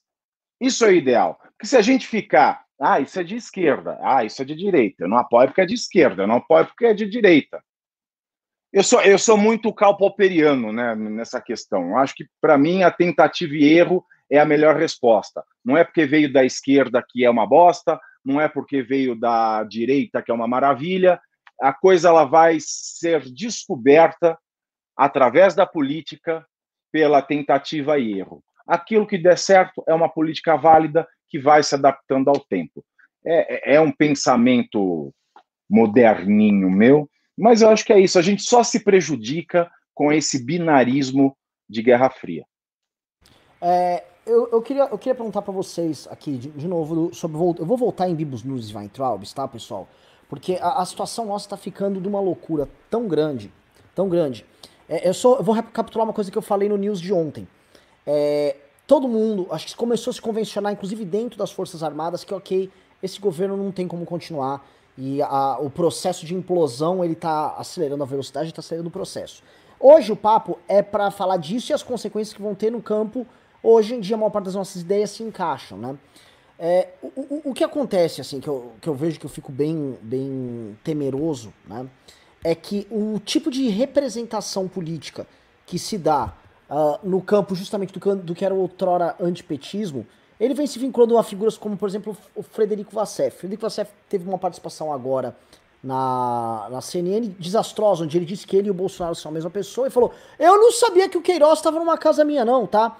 Eu sabia que o Fabrício, o Flávio pediu pra eu guardar o Fabrício. Eu não sabia que o Fabrício era o Queiroz. É o tipo, vai, um papo de estelionatário, aquele papo de estelionatário, mas vagabundo, que, aquele estelionatário de botequim. Mesma coisa a gente vai pro estilo malandro do Weintraub. Quem viu a, des a despedida do Weintraub com o Bolsonaro, vê muito bem que o Weintraub falou, ó, oh, me bota pra fora aqui, me arruma um emprego ali, tá? Me tira fora dessa. É aquele cara que arrota a revolução na reunião ministerial, mas tão logo um problema surge, a primeira coisa que ele faz é, é, é pular fora. É um homem que não está disposto a, a, ser preso por conta dos seus radicalismos. E nesse ponto eu até dou algum mérito aí pra tal da maluquinha da Sarah Winter, que ela tá disposta, mesmo que seja por marketing, a ser presa pelas sandices que ela fala e sandices que ela comete. Mas uh, o que acontece? Esse nicho que o, o bolsonarismo ele acabou pegando, eles estão se restringindo aí, se a gente for falar em termos de opinião pública, não deve dar 10% da população brasileira que está vinculada a esse tipo de visão de mundo aí, a esse tipo de exagero. Esse nicho, ele não está ele, ele, como ele está hiper representado pela figura do presidente da república, ele está deixando para as pessoas uma percepção de que as pessoas que uh, se contrapuseram ao projeto de poder do PT são essas pessoas malucas, despreparadas, em certa medida desumanas e ruins. E obviamente que isso vai deixar consequências, porque deixou consequências para o PT os anos de imbecilidade, a participação no debate público totalmente infantilizada de lideranças ali do campo deles, né? Então a gente vai pegar a, todas as piadas que as pessoas fizeram em cima da, da Maria do Rosário, toda a piada que foi feita em cima do João Willis, as participações atrapalhadíssimas da Glaze Hoffman, do. Como é que chama aquele do Rio de Janeiro? Foi presidente da Uni agora, esqueci que foi senador, agora deputado. O Lindenberg Faria. O Lindenberg Farias, né? A Jandira. Então isso virou piada, virou piada pública, tinha os passadores de pano, tudo isso, todo aquele clichê que criou toda uma cultura de oposição à esquerda, né? Ele está sendo criado agora no campo da direita. É, quando a gente fala dos passadores de pano, quando a gente chegar, ah, o Caio Copano. Ah, puta que pariu, vocês viram o Rodrigo Constantino? Meu Deus do céu, vocês viram como é que tá falando aí o. O, o, o que, que esse Bibo Nunes falou? Meu Deus, a Bia Kiss, o que, que aconteceu com a. Enfim, as pessoas estão olhando e estão vendo algo patético e elas estão vendo um descolamento da realidade entre o que é dito pelo fanático e o mundo que elas estão vivendo, né? O, novamente, o, o Bibo Nunes foi num debate defender que Rachadinha não tinha nada demais e que o Flávio, na verdade, era um grande empresário. Pelo amor de Deus, cara, esse é o tipo de coisa que a gente ouvia dos lulistas falando do filho do Lula. Quem se lembra bem, o Lula falou que o filho dele era o Ronaldinho do mundo dos negócios, que as pessoas tinham inveja do, do, do filho dele, que o filho dele era um cara, porra, muito bem sucedido, e que, enfim, cresceu, ganhou muito dinheiro, e isso era inveja. Agora eu tô vendo o Bibo Nunes falando isso. E lembrando-se que o próprio Jair Bolsonaro também fez uma comparação futebolística sobre o filho dele, dizendo que o Flávio Bolsonaro era um Neymar dos negócios, ele só adaptou o jogador pra época, né? Deixou pertinente com a é. época dele. Então, é, o que, que a gente olha e, e, e percebe aí é, é, Quais são as consequências que nós teremos? Porque o, o Jair Bolsonaro, por mais que ele não tenha um partido, e, e tá difícil, 15 mil assinaturas é muito pouco, né? Eles enxergam, eles vão ter espaço, tem inúmeros partidos, inúmeras legendas fraquíssimas que adorariam ter o Bolsonaro e o bolsonarismo representando. É, um, exemplo é o PTB do Roberto Jefferson, que está de quatro torcendo pro Bolsonaro se filiar lá, pro Bolsonaro levar seus parcos candidatos para lá. É, e o Weintraub falando que quer ser candidato a governador de São Paulo, o Weintraub que descobriu que ele, para essa militância, ele representa tudo isso. Né? Mas é, é verdade, Pavinato, ele pretende mesmo. É, já te, são muitas as matérias sobre isso. E ele percebeu, não é à toa, por quê? Porque ele é o cara que externava, ele era o porta-voz da visão de mundo dessa, dessa gente lá, lá, lá dentro do Planalto. E ele externava isso, e nunca teve vergonha de externar esse estilo, a linguagem, a estética. Operou a semiótica que você estava contando do bolsonarismo também. Ah, o Bolsonaro se tornou a sombra, ele se tornou Bolsonaro e o Bolsonaro era a sombra de Bolsonaro. Acho que você mesmo que falou isso aqui já. Exato. O, o, o Weintraub é mais Bolsonaro do que o próprio Bolsonaro. E aí é, é, essa ascensão desse, assim, conforme a militância diminui de tamanho, figuras como Weintraub começam a ascender politicamente a, a estrutura hierárquica da militância, começa a tornar referências, inclusive eleitorais, para esses caras, é porque, novamente, a, a, casa caiu enquanto projeto. E, novamente, a, a imprensa explorar como está explorando, a gente explorar, a gente faz oposição a eles, como estamos explorando, e mostrando para as pessoas: olha, o que vocês chamam de bolsonarismo é isso aqui. É o Bibo Nunes falando da Copenhagen. É, o, é a Bia Kisses falando que no, se o presidente errar, ela vai errar junto com ele porque ele sabe o que está fazendo. É a Carla Zambelli. A lista é gigantesca. É o, é o Daniel, o cara que quebrou a placa da Marielle. É o outro, o, o Carlos Jordi também. Assim, é uma galera deplorável e estão explorando muito bem a transformação dessa gente em caricatura, a transformação da militância em caricatura. Basta ver o Paulo Cogos, que acho que virou um dos símbolos maiores do que essa militância maluca. E essa caricatura, eu acho que a gente não pode se enganar. É, a gente vai pagar o preço dessa caricatura. Nós, nós, nós, ninguém nosso tá carregando o caixão na Paulista, ninguém nosso tá pegando o óculos, derrubando e falando Renan Exaust, mas o, o, esse caixão que esse bolsonarismo está criando, nós teremos que carregar. E eu acho que é, é, é, será, vai ser muito ruim, vai ser muito feio assistir essa queda do bolsonarismo, porque o caminho que eles estão escolhendo vai ser o pior caminho possível. Porque eles de fato estão pressionando o Bolsonaro para adotar uma linha golpista de ação, para eles treinarem igual uma ópera do Wagner, sabe? Uma, uma tragédia gloriosa, uma grande derrota bonita em campo de batalha, onde eles vão achar que eles vão estar com a melhor armadura deles, entrando com cavalos, e ai, tocando as valquírias e tal, e eles morrem e sangram no campo de batalha e terminam é, supostamente com a glória, mas na verdade eles vão morrer de forma patética, tentando vir com um arrivismo e um golpismo ridículos, é, e tentando apelar para isso. Vou trazer dois elementos só para colocar. O, ontem, o, um dos perfis deles de WhatsApp principais, animador de auditório lá, o Let's Dex, é, postou um videozinho com uma referência de um filme do Avengers, onde é, aquele Doutor Estranho ficava vendo os 2 milhões e tantos cenários de futuro uh, que, da, que os Avengers tinham ali para resolver a questão do Thanos, ele disse que só um cenário eles tinham sucesso, né? E aí, é, ele postou isso e abaixo o Felipe G. Martins foi e referendou exatamente isso. Óbvio que o cenário que eles estão falando é o Bolsonaro jogar, derrubar o tabuleiro e ir pro pau, como eles tanto desejam. Então o que eles estão pedindo Bolsonaro é, é, assim, essa militância que é o que resta do Bolsonaro, quer que o Bolsonaro recrudesça ainda mais, estão pedindo fora Mendonça, porque o ministro da Justiça é, simplesmente não quer também participar de uma, de uma, não, se eu não digo uma quartelada, mas um hiperacirramento de ânimos. Então, meu filho. É o que, o que aconteceu vai... com o Nelson Tais. É. O que aconteceu, o, o, o, quando caiu o Mandetta e entrou o Nelson Tais, o Nelson Tais também ficou um mês no cargo, por quê? Porque ele falou: não, peraí, eu sou médico e tal, ah, então não, não interessa. Né? É, é, é, é não há mais espaço para moderação. Você sabe que esse é um ponto que eu tenho sempre falado desde 2019. Em 2019 eu já avisava: olha, não em 2000, vocês vão sentir saudade de 2019. 2020 não tem mais espaço para governismo boutique ou governi, governismo gourmet. Não dá mais. Para você ser governista em 2019, você podia falar que, não, imagina, eu não sou radical, eu estou apoiando o Mandetta, o Moro, o Guedes, o sei lá o quê, lá. Essa conversa era uma conversa de 2019. Em 2020, você tem que chamar o Moro de bandido, você tem que dizer que o Mandetta é um agente do governo chinês, ou da KGB, sei lá, que pô, todo dia muda. Você tem que dizer é, é, que mais? Que o, que o Covid não existe, é, é, é que. Como é que é? Cara, eu, eu, eu olha, vou te falar, tem, a gente tinha que dar um dia tem que colecionar. É, é, que, que vão ter mais falências do que falecimentos. Aí você lê um negócio desse e fala assim, ué, você está lamentando, meu filho? Você preferia que tivesse mais falecimento que falência? Quer dizer, é, é, é, é, mas isso é. Aí volta até aquele problema da falta de empatia, né? De como é que uma parte, eu acho que inclusive da elite brasileira e desse pessoal que gravita, esses satélites que, que ficam gravitando é, é, em volta da, do governo e da elite, alguns na, nessa nova imprensa esquisita é, é, e, e, palpiteiros aqui e ali, enfim, é, é, gente do empresariado, gente que, que fica é, lamentando, olha, essa, essa frase eu acho que é um símbolo de, de, como, de como essa posição é abjeta. Né? Ah, vão ter mais falências do que falecimentos.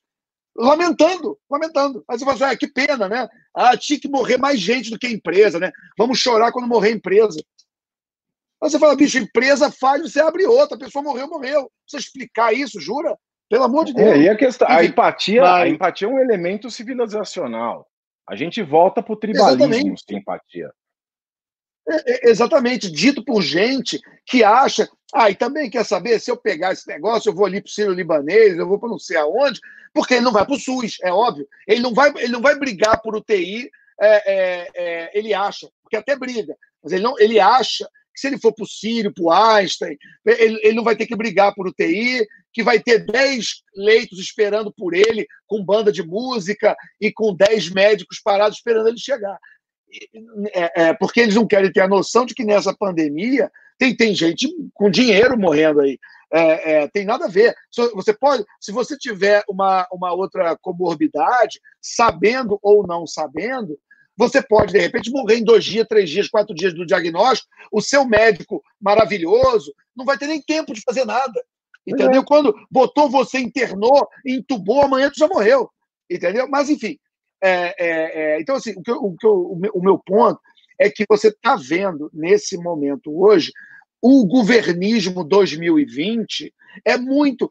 Por exemplo, eu posso falar das minhas relações pessoais. Eu, até no passado, convivia com algumas dessas pessoas que hoje está cada vez mais difícil, entendeu? Porque o sujeito, é, muita gente que eu conheço, além de falar essas maluquices, né, de querer fechar Congresso, STF, de querer é, é, é, de dizer que a doença não existe, é, é, essas pessoas também cobram de você isso. Aí quando você tem um você tem espinha dorsal ereta e você tem um mínimo de vergonha na cara, você fala não, peraí, calma, né? Governos passam, mas a minha cara fica, né? Então, é, é. ah, mas eu, eu, ouvi outro dia assim, ah, mas é, é, é? você sabe que isso cria problemas de audiência, de clique. Eu falei, dane-se, eu, hein?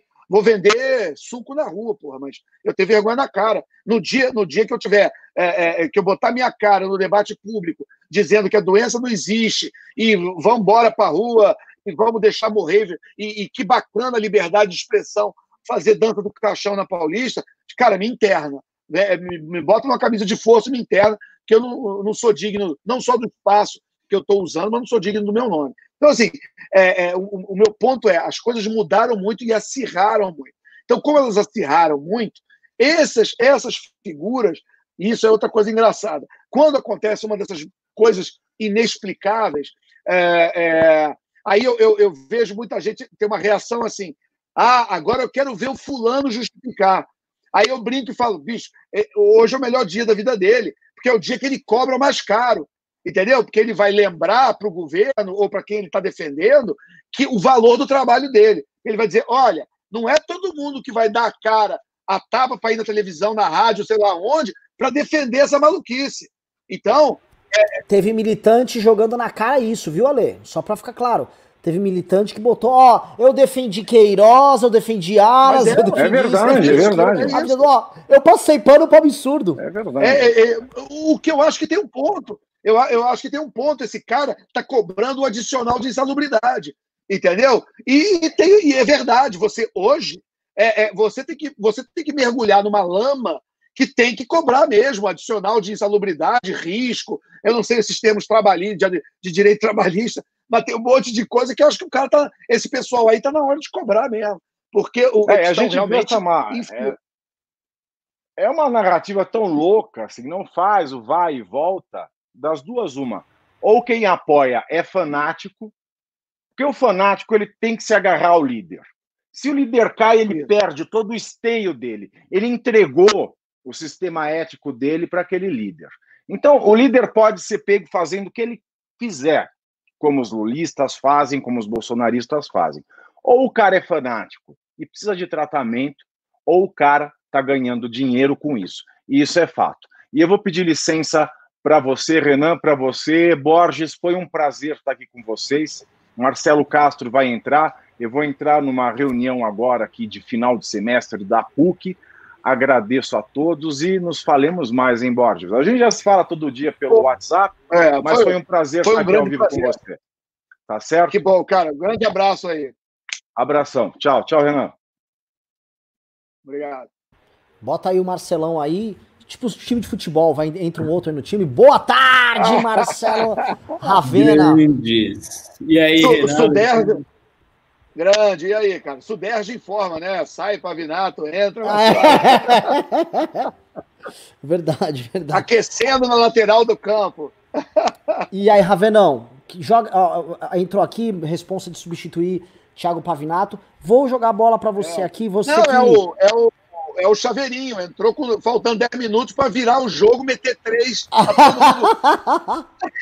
é igual, é, é, igual, ó, é igual foi o Elivelton pro São Paulo na Libertadores de 94. São Paulo eliminou o Palmeiras, foi chegou até a final. É, Elivelton, velho.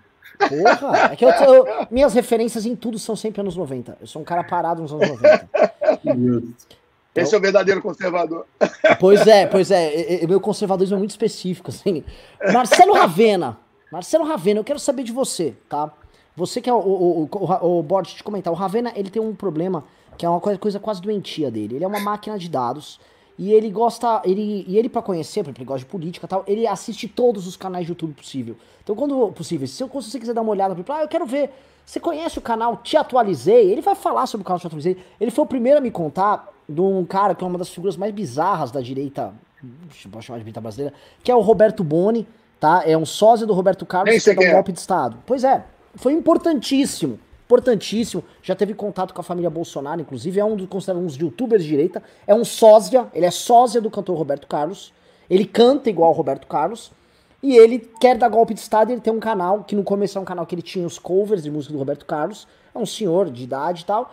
E aí ele deu a chavinha e ele virou um líder da Revolução Caminhoneira. Da, da Revolução Caminhoneira, ele quer, ele tá com os homens do botão dourado e ele quer dar golpe de Estado, tá sempre tentando tal. E agora ele foi alvo dessa operação das manifestações antidemocráticas, tá puto, tá mal tal. Vai voltar, talvez, a cantar Roberto Carlos nas churrascarias. Ravena Pô, conhece esse tipo de coisa. Pois é, o submundo dessa direita bolsonarista, ela tem cada coisa assim é, que você vai ficar impressionado. Marcelo Ravena, como você está acompanhando os dados de rede dessa turma? A gente soube que houve, eles desligaram robôs, só que a gente está vendo duas, coisas que eu queria perguntar para você, para a gente pegar o um entendimento desses fanáticos, dessa galera. Tem uma galera que aparentemente, como Lilo Vlog, simplesmente entrou no modo de desobediência. Né? Eu, eu não vou defender o governo nisso. E o Lilo Vlog parou, ficou quieto. Né? Tem também o Let's Dex, o, Lowen, toda essa galera que tá reclamando olhos vistos. Ah, uhum. ó, ó quem tá aí, ó. Ó, ó, ó, gente do céu. O da esquerda é o Roberto Boni, né? Que quer dar golpe de Estado, que, que tá liderando a Revolução Caminhoneira. E da, da direita é o Roberto Carlos, né? Então, é... bela inserção, bela inserção. É, Marcelo Ravena, como você Oi. vê esse universo hoje? É, o que eu tô vendo, Renan, é uma resposta aí muito firme, muito clara dos ex-apoiadores do bolsonarismo. Né? Eles estão vendo que o Bolsonaro tá abandonando todo mundo, né? Não tá mais com aliado nenhum. Na hora que o negócio pega ele não conhece ninguém, né? Aliás, isso parece muito com o Lula. Ah, não sei, nunca vi, não conheço, pode ir. É, o Weintraub agora sai autoexilado com a mentira, o cara está indo para ganhar um salário de 120 mil reais. Mas assim, eu tô vendo o apoio nas redes realmente cair assim, vertiginosamente. Né? Tô até aqui com o Twitter do Alan dos Santos aberto. Ele tá com dificuldade ali para fazer post de 5, 6 mil uh, curtidas, né? O que para ele é um padrão muito baixo. Por exemplo, as últimas duas aqui teve 5 mil curtidas, 3.600 curtidas. Então, assim, é um padrão é, que, por exemplo, o panômetro, né? Um Twitter aí recém-criado, siga um panômetro no, no Twitter, já tá quase chegando lá, né? Então, assim, é, parece realmente que eles desligaram máquina, as máquinas. É, essa ala mais carluxista do governo está muito decepcionada, principalmente com a saída do Weintraub, e principalmente porque sai o Weintraub para entrar um cara que é petista, né? Que, é, na minha opinião, é, é, é, muito provavelmente vai ser melhor que o Weintraub, nem conheço o cara, um cara de funcionário de carreira, tal, foi secretário do Haddad. Uh, mas para os caras é um golpe muito grande, uma facada nas costas é muito grande. Obviamente, eu não estou fazendo trocadilho algum com o negócio do Adélio, mas é uma facada nas costas muito grande quando você coloca um petista ali para substituir o maior ídolo deles, que era o Weintraub, né? E isso vai acontecer em todos os ministérios. Então, você, é, é, você recria ali o Ministério das Comunicações, que é o Ministério da Propaganda, no final das contas, para colocar um cara do Centrão, o Fábio Faria. Então, você vai é, é tirando toda a ala ideológica do governo para colocar uh, fisiologistas, para colocar pessoas uh, que não tem nada a ver com a ideologia, e isso, obviamente, vai uh, diminuindo aí o apoio da sede, isso está se traduzindo aí nos números, né? Mas você acha que é, é, é muito pela essa coisa do centrão ou pelo abandono do Bolsonaro, pela trairagem do Bolsonaro uh, a eles? Eles se sentem traídos porque o Bolsonaro não está, um, defendendo a tese golpista deles e dois, os deixando hum. a própria sorte uh, sob o jugo da justiça. Porque é, é, a gente percebe esse comportamento do Bolsonaro, que é um comportamento de um cara. A gente tratou disso ontem no MBL News, mas só vou recapitular. Uhum. Que é usar os parceiros políticos e cuspir. Usar e cuspir, igual o Bolsonaro fez com todas as suas ex-esposas, né? Usa, né? Ela começa a ficar velha, pinta umas rugas e ele. Adeus, eu sou da família, mas não dessa, tá? Próxima! É isso, esse é o Bolsonaro. Uhum. E aliás, eu ia perguntar: cadê os caras que pagam pau pro Bolsonaro aqui, falar Bolsonaro é de família? O Bolsonaro é esse cara. O Bolsonaro é esse cara. Você percebeu que tem mais nem gado no chat? Sim, sumiu. Eu, eu, eu não tô entendendo. Ô, Ravena, é, e ô, ô, certas coisas começam a acontecer, por exemplo, quando o, o influenciador bolsonarista, ele para... É, é, é, ele, ele, começou a obedecer uma narrativa que essa, essa turma não, não quer ativar mais o robô, o cara começa a ter 500 likes, 800 likes, que não é número nem assim, são perfis enormes, perfis eventualmente com 250 mil, 300 mil seguidores, e o cara com 300, 400 curtidas, sim, né? Sim. Tem coisa muito estranha aí. É, né? acho que tem outra coisa também, né, que a gente tem que falar. O, o, governo Bolsonaro ele começa a fazer tantas traições, né, e aí você já citou duas, a primeira uh, de trair a base ideológica, né, então colocar o centrão para comandar tudo, tirar as pessoas mais ideológicas do núcleo duro do governo, né, então fazendo aí, uh, desde, uh, isso aí começa, na verdade, na nomeação do Augusto Aras, né, que era um cara que deu festa para o José Dirceu, que é, citou o Che Guevara em um dos seus discursos, então assim, um cara que claramente é de esquerda, e mais que ser de esquerda, é um cara que claramente não estava é, compromissado com o combate à corrupção. O Sérgio Moro também, é uma ultra uh, traição, porque obviamente ele estava mexendo na Polícia Federal, tem toda aquela coisa. É, ele abre mais o Ministério do Centrão, coloca o Fábio Faria, então assim, é, o, e coloca agora um secretário, quer dizer, tira o mais bolsonarista dos bolsonaristas, né, mais bolsonarista que Bolsonaro, que era o Weintraub, e coloca no lugar um secretário que foi do governo Fernando Haddad. Então, assim, existe essa traição ideológica, acho que esse é um ponto. Ah, e o segundo ponto é essa traição que você falou, quer dizer, é, o, o, STF está ali é, prendendo basicamente todo mundo que apoia Bolsonaro, está ali é, quebrando o sigilo de todos os deputados que apoiam Bolsonaro. É, na minha opinião, um negócio quase macartista ali, existe uma perseguição inegável ali, ideológica, mas tudo bem, os caras po pode ter crime ali, acho que é crime, não é, é, liberdade de expressão, você formar uma quadrilha organizada para ficar atacando pessoas, para ficar a denegrindo, para ficar expondo aonde moram, para ficar expondo as empregadas domésticas, como, como falou a Sarah Winter, mas é, o STF está fazendo um claro ataque a essa ala bolsonarista. Bolsonaro nem aí, né? Não fez um tweet em pronunciamento em é, apoio esses caras. Né? Então você fica, esses caras ficam, falam, porra, o que é que eu tô defendendo aqui? O cara não me abraça na hora H. É mais ou menos assim aquele negócio que aconteceu com o Constantino ontem, né? É, o cara fica elogiando, elogiando, elogiando, o Bolsonaro não consegue nem citar o nome dele. É, e aí, para piorar esse cenário todo, para você defender hoje o bolsonarismo e o Bolsonaro, o governo, você precisa ser um cara do nível do, do Bibo Nunes. Você precisa ser um cara que você não tem a menor vergonha na cara. Você tem que chegar lá e falar: não, o Flávio, Flávio é um bom empresário, empresário de sucesso. Isso aí que vocês estão falando é, é de bobagem. E outra Aliás, coisa, Ravena, tem vídeo do Bibo Nunes para colocar aqui, hein? Tem um monte de vídeo do Bibo Nunes aí para colocar. Então bota só um aí. Tem um detalhe que as pessoas esquecem: Flávio Bolsonaro é um empresário bem sucedido. É, é, isso aí. Tem, tem mais esse vídeo. Esse vídeo é um pouco mais longo, ele é mais engraçado ainda. Acho que deve ter um é, vídeo. Ô, Júnior, põe o vídeo certo aí, cara. É incrível a produção. A gente vai, recebe dinheiro dos irmãos Koch, do Aécio, do PSDB, do PSOL, e não conseguimos fazer coisas prosaicas aqui na tela, Júnior. Não nos envergonhe, senão o Freixo vai ver e vai me dar um esculacho. É, hoje eu até comprei minha vaga aqui no programa, né? Fiquei dando tanto pimba aí que vocês me chamaram. Ravena, mas prossiga, prossiga o raciocínio enquanto ele seleciona ali. Então, assim, ah, vai, vai, coloca o Bibo Nunes aí. Que, que teve 16 anos de mandato como deputado estadual, não teve nada contra ele, nada. Na investigação das rachadinhas, tem mais de 20 deputados que roubaram, que racharam, racharam comprovadamente muitos presos, muito mais do que o Flávio. É tipo assim, ele assume a rachada do Flávio. Sim, roubaram, ele... roubaram não, racharam muito mais que o Flávio. Isso, mas assim, o, o que leva. O, é, o, aí eu vou tentar entrar no psicológico. O que leva, o Ravena e, e Ale, o, você acha que é uma seleção natural que faz com que, para você, você ser um porta-voz desse bolsonarismo, você tem que chegar nesse nível de indigência? Você acha que não dá para ter uma coisa um pouco mais sofisticada? Que o, o Caio Coppola tentou e sumiu. Às vezes, para durar, você tem que ir para ele. Você tá mais que eu aí. Pega essa bola. Vamos aí. lá. Vamos lá. É, na verdade, é o seguinte: você tem que ver. Você sabe, você sabe que na, na matemática você tem os números ordinários, né? Quer dizer, primeiro, segundo, terceiro, que são fazem ordem, né? Então, na sua escala de valores, a sua escala de valores também é ordinária, né? Quer dizer, o que, que você eh, valoriza em primeiro, segundo, terceiro, enfim. É, isso até tem escolas econômicas que estudam isso. Quando você está. Eu já tive essa discussão no, no, no, âmbito político em relação a esse governo, que explica também um pouco a mudança do, do, do, do que era 2019 para esse ano. É que era o seguinte: uma coisa, quando começa, é, é, ah, chama aqui Ministério Técnico, peraí, essa coisa também, vamos, vamos governar, não precisa ser tão ideológico e tal. Mas o, a, o, chamado núcleo ideológico, ou o chamado, é, enfim, núcleo político, dá o nome que quiser, eles são, evidentemente, muito sectários, muito radicais, e eles cobram 100%, 102% de lealdade. E esse, na escala de prioridade, na escala ordinária de prioridades e valores dessas pessoas, o seu, uh, uh, uh, a sua característica número um lá em cima é lealdade.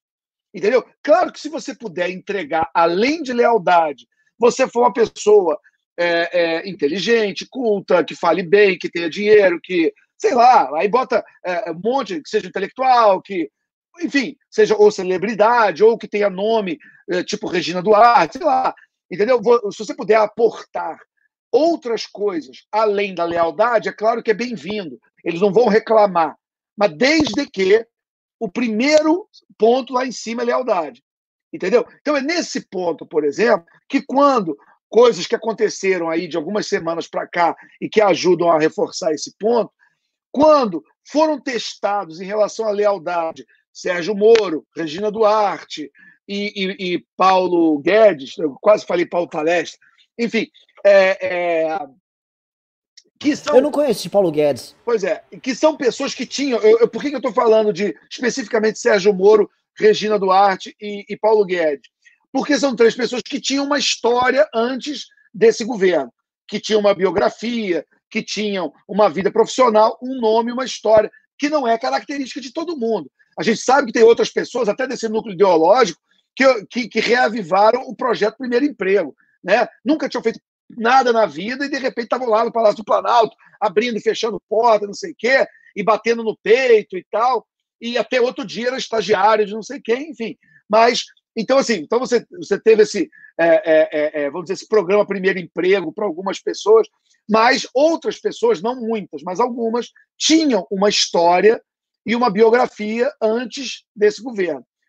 E legal, o Sérgio Moro foi escolhido por causa da sua biografia, foi. A Regina Duarte foi escolhida por causa da sua biografia, foi. O Paulo Guedes foi escolhido por causa da sua biografia, beleza. Mas esse não é o primeiro valor. O primeiro valor é lealdade.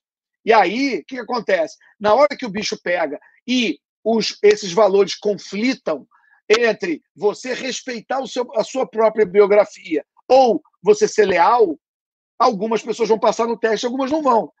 O Sérgio Moro foi embora. O, pa, o Paulo o Paulo Guedes ficou. A, a Regina Duarte ficou para ser, mesmo assim, se mandada embora. Né? Mas ela deu aquela entrevista para a CNN que, infelizmente, uma das, uma das cenas mais constrangedoras que eu acho que qualquer brasileiro já passou na vida. É, era uma, é, é, uma, é uma entrevista que você assiste com dor física. Né? É, é, é a, a, destruição em público da Regina Duarte. De um né? símbolo nacional. é. é, namoradinha do Brasil, essa atriz querida por todo mundo. Né? É, é, é, o que ela fez com ela, ninguém fez com ela. O que ela fez com ela naquela entrevista para a CNN, e que, aliás, é, é, é, mérito da Daniela Lima, também foi muito firme é, na condução daquela entrevista. Teve aquele Daniel Adjuto, teve ainda, ainda era o Botino e tal, também tiveram uma boa participação mas o destaque ali foi a Daniela Lima, evidentemente, foi muito bem. É, é, ela, o que a Regina Duarte fez com ela mesma ali, de fazer dancinha cantando Esse é um país que vai para frente, algumas coisas que, assim, é, ah, por que ser tão negativo? Perguntando coisas básicas. Ninguém está pedindo nada, dizendo, minha filha, vem cá, por que, que você numa, não fez uma nota lamentando a morte do Aldir Blanc? O que, que te custa? Ninguém está pedindo nada. Escreveu, manda um assessor teu divulgar uma nota, faz uma pequena homenagem. O que, que custa? Pelo amor de Deus. É, porque a Secretaria de Cultura, é bom lembrar, era o antigo Ministério da Cultura. É, é, perdeu o status de, de, ministério, virou secretaria, foi colocado ah, lá dentro do, do Ministério do Turismo, né? É, é daquelas loucuras. Mas, anyway, era o, é a, ela era a grande autoridade da, da cultura do, dentro do governo federal. Né? E ela chegar. E quando perguntada se, se não podia ter homenageado alguns artistas que tinham acabado de, de, de morrer, eu me lembro que me ocorre o Aldir Blanc, mas tinham outros, é, é, e ela não só justifica não ter falado nada, como ainda né, faz aquelas coisas de ah, eu vou transformar isso aqui num, como é que é, num obituário. Enfim, foi uma... mas ali, o que, que era a Regina Duarte? Era a Regina Duarte dizendo: olha, o meu valor aqui é pela lealdade. Eu estou disposta a jogar fora minha história, minha biografia e provar que sou leal ao projeto de poder e ao governo. E isso é, é, a gente viu com ela, a gente viu com o Guedes, a gente viu com alguns outros, e, de certa forma, os militares conseguem, bem ou mal, acham pelo menos, surfar uma onda um pouco fora disso, porque eles dizem que eles têm uma carreira de Estado e estão servindo ao país. Então, é, é, em qualquer governo, eles vão estar lá para tentar ajudar, porque eles, eles são uma, o poder moderador, né? alguns acham isso. Enfim, tomaram um belo cascudo no Luiz Fux, mas tinha essa história do, de, de serem o, o, o poder moderador. Mas, tirando essa ala militar, ou reserva, ou da ativa, os outros, é, é, quando em algum momento vão ser, e quase todos estão sendo testados em relação à sua lealdade, ó, aconteceu uma, uma coisa quase injustificável aqui na sua pasta ou na sua área. O que, que você vai fazer? Você vai é, é, é pedir demissão, você vai manter a, a, a sua credibilidade, a sua história, a sua biografia, ou você vai jogar tudo fora em nome do seu cargo e em nome da lealdade. Porque para os franco-atiradores da ala ideológica, é, tem muita gente ali que está dando um único tiro da sua vida. Gente que não tem história, que nunca fez nada na vida, que, quando esse governo acabar, não vai voltar para o mesmo subsolo de onde veio, entendeu? Então também é um bando de franco-atirador. Né? Gente que é, é, é, emerge do, de um bueiro existencial e vai voltar para o mesmo bueiro depois, ok. Mas assim, mas essas pessoas que têm uma história e têm uma biografia, elas são testadas e é nessa hora que ela tem que provar que ela é, é, que ela é leal ou não. Isso me lembra, tem alguns estudiosos de movimentos políticos e revolucionários que basicamente dizem que uh, uh, os movimentos revolucionários têm três fases. Tá? A primeira fase é a fase ideológica e intelectual, onde formulam alguns formuladores de políticas, ideólogos, formulam um projeto de poder e oferecem à sociedade, seja via eleições ou golpe de Estado. Depois que esse grupo chega ao poder, esse grupo acaba incorporando gente, é, é, é, bandido, venal, pessoas venais, gente, gente que está disposta a meter a mão na lama. É, é, o, é o, o, o, nosso amigo lá, o, o, o Roberto Jefferson falando o quê? É, nós, os conservadores e tal, enfim. Você, você tem uma segunda onda né, de. de é, é, por exemplo, esse Bibo Nunes, que eu não conhecia, aí por acaso fui olhar a página dele da Wikipédia para saber quem era, eu nem sabia direito quem era. Aí era um radialista que apareceu no Rio Grande do Sul, no governo pedetista do Alceu Colares. Entendeu? E agora é, é um conservador de chamar o Kim de comunista. Entendeu? Enfim, então essas figuras que são, são as figuras que estão entrando e ganhando proeminência e destaque. Ele tentou ser candidato, acho que umas duas vezes pelo MDB, não conseguiu, e foi eleito naquela eleição doida de 2018, daquela tarrafa que foi jogada e trouxe de tudo em 2018. Então, assim, é, é, é, então ele sabe que ele depende, e, e muita gente, que entrou nesse barco em 2020 e está ganhando proeminência em 2020, essas pessoas são, vamos chamar, dessa segunda onda. É o Centrão, é, é, essa turma do Nós, os Conservadores, é a turma que chama o Sérgio Moro de bandido, é a turma que chama o Mandetta de, como é que é? Agente chinês, é, é que chama, enfim, vocês sabem do, do, do que, que a gente está falando e de que, que é, é, é é, é, é, é, aquela turma que fala. Não, porque a gente tinha. realmente, é cada uma que se manter atualizado. É, a Polícia Civil faz uma operação secreta para pegar o Queiroz, não conta para ninguém, mesmo dentro da polícia, para não vazar informação. Aí consegue pegar o Queiroz. Quando pega o Queiroz, aí vagabundo vai para a televisão e diz assim: está provado que, que o Bolsonaro não mexeu na PF. Aí você fala, meu Deus do céu, entendeu? Mas, é, mas é um... Teve isso, então, teve isso. Mas é, teve mas é um tipo de vagabundo que está entrando agora, que está entrando de semanas para cá, de meses para cá. Por quê? Porque é, alguns estudiosos chamam isso a segunda fase dos movimentos revolucionários, onde os intelectuais, que são, às vezes, muito, ó, oh, não posso botar a mão na massa, eu, entendeu? Eu não vou para a imprensa para defender, para dizer uma, uma, uma coisa abjeta dessa, por exemplo. É, é, aí aí tem, tem que chamar alguém. Aí esses caras aparecem e entram. O que, que acontece? A segunda onda, eu não estou falando isso, são dos estudiosos de movimentos revolucionários. Essa segunda onda, o que, que ela faz? Ela mata o ímpeto dos ideológicos. Por quê? Porque o cara começa a entender aonde ele se meteu. Aquela, aquela pureza ideológica da fase 1, ah, viemos salvar a, a civilização ocidental, viemos salvar as criancinhas dos pedófilos, sei lá, aquelas coisas todas. E esse pessoal, quando olha para o Centrão, quando olha para a turma que está entrando agora e que está mandando agora, fala, porra, peraí. E aí é, existe um movimento natural dessa, dessas pessoas da fase 1, que tinham proeminência e importância na fase 1, elas vão saindo ali do palco. E aí esse pessoal da fase 2 emerge. O que, que acontece com isso? O governo, o, o, o, o movimento revolucionário, muda de pele, muda de casca, vamos dizer assim, vai para o fisiologismo, vai para a corrupção, vai para um monte de para se manter no poder. Aí o que acontece?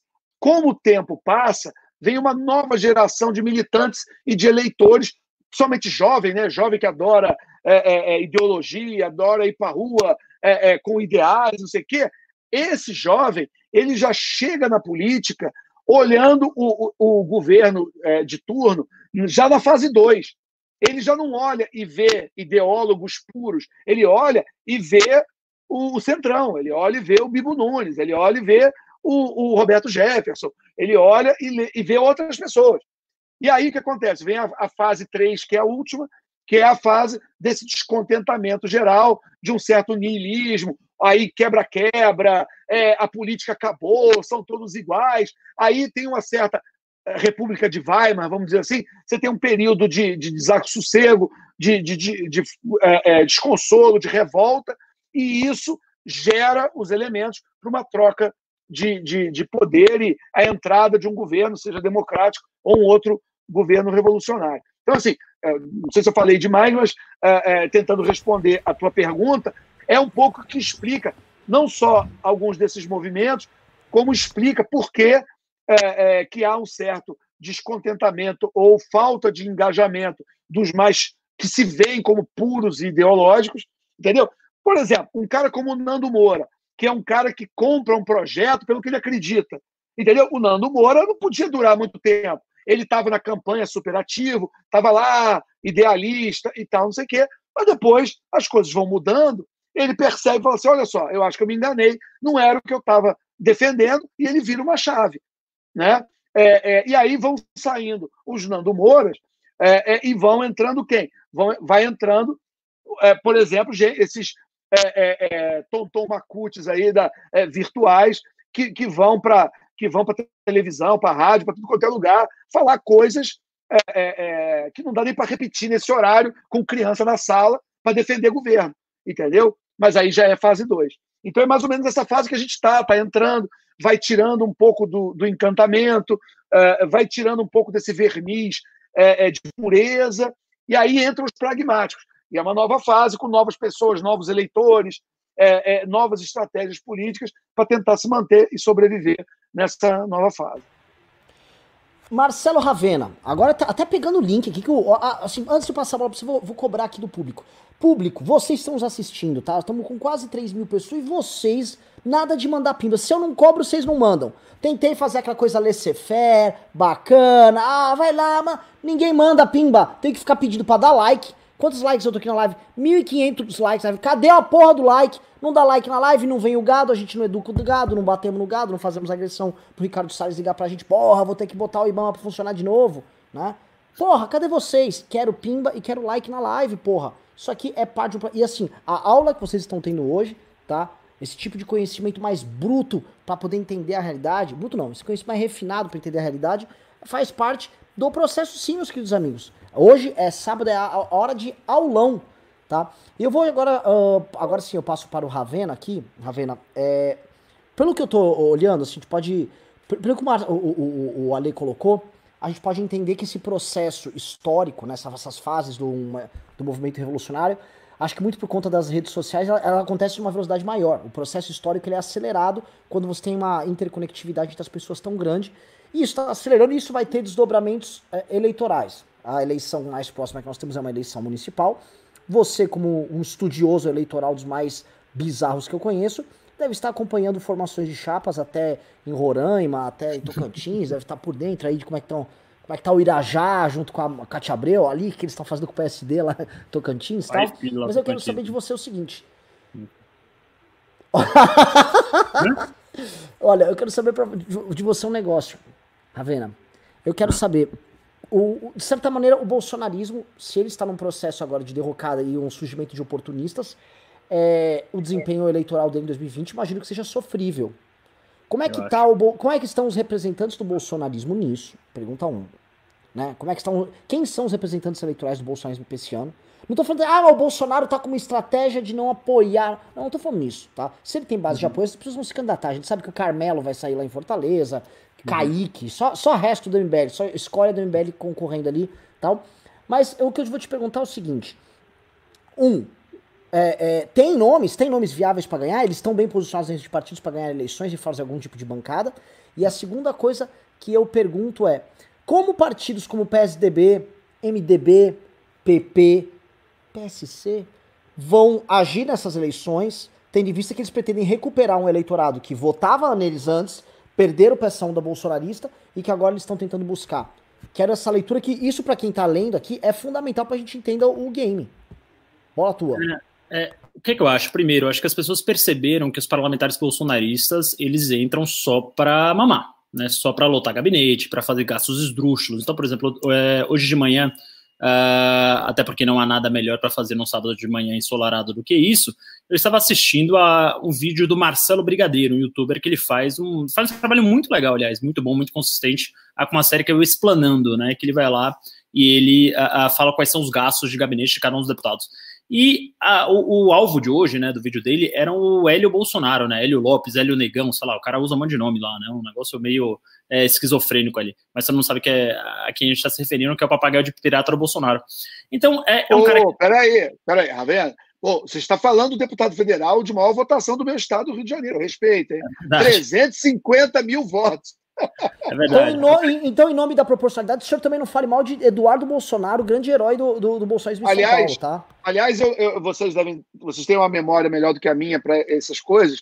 Me falaram que o, o Hélio, aqui no Rio, concorreu com o mesmo número do Eduardo em São Paulo. E que muita gente aqui no Rio votou no Hélio achando que estava votando no Eduardo. Não sei se isso é verdade. Isso acontece puder... demais, demais. Tem até. O Ravena pode contar o caso que é, dizer, é uma outra versão disso aí, que é o caso do Abuani também, que é divertidíssimo.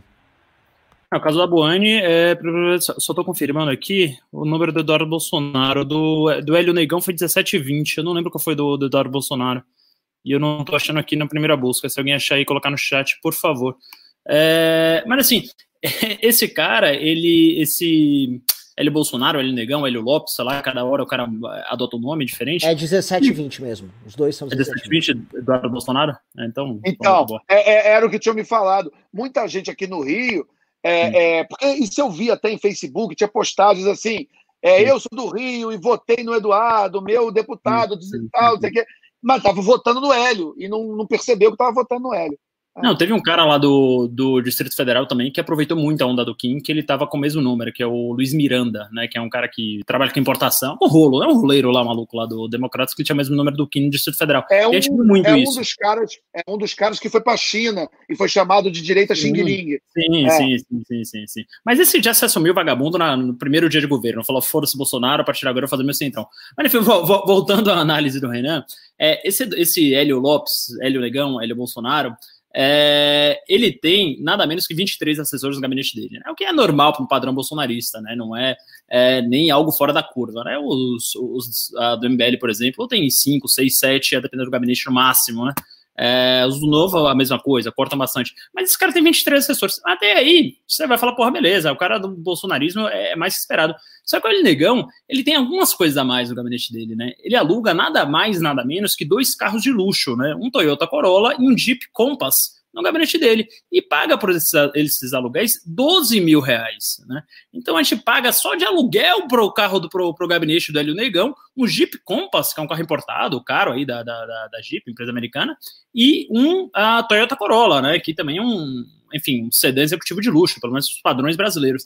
E aí, para é, é, piorar a situação toda, ele ainda pega a verba pública e faz viagens diplomáticas, missões oficiais, como se estivesse representando alguma merda lá fora, né? Então você tem ali mais os gastos ali de 20, 30 mil reais com viagens dessa. Inclusive, ele passou cinco dias na África, em países muito pobres, não vou lembrar aqui quais exatamente, mas talvez alguma coisa como Zimbábue, Nâmbia, alguma coisa desse sentido, e gastou uma média de 4 mil reais por dia nesses países.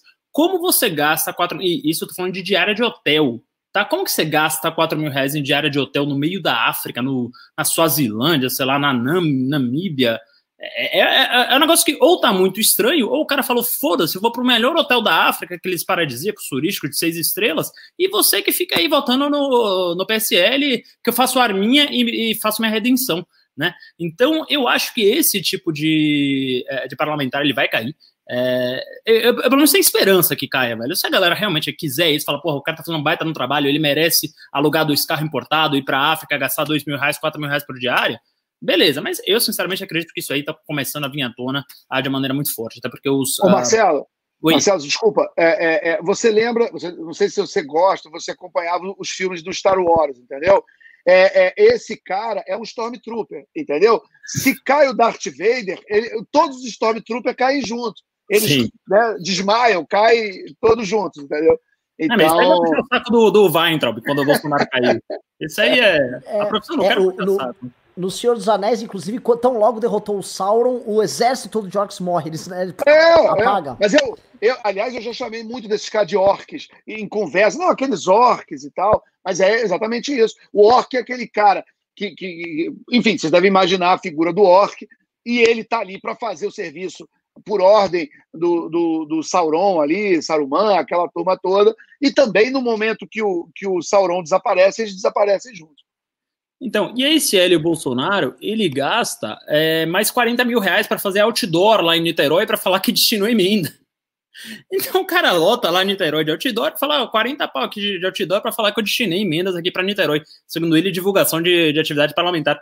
Para completar isso, o cara só tem um projeto de lei que é um negócio completamente irrelevante.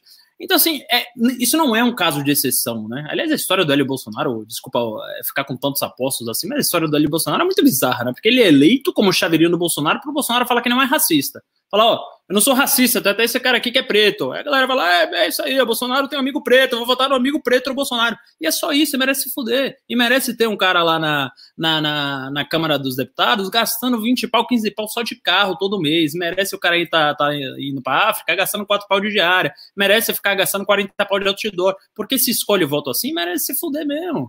Merece se fuder, acabou, porra. Agora eu vou contar, né? Tem também alguns desses aí que são os os que gastam pouco do bolsonarismo, são raríssimos, né, mas gastam pouco, mas que é, são extremamente deletérios pelo que fazem, como por exemplo o príncipe.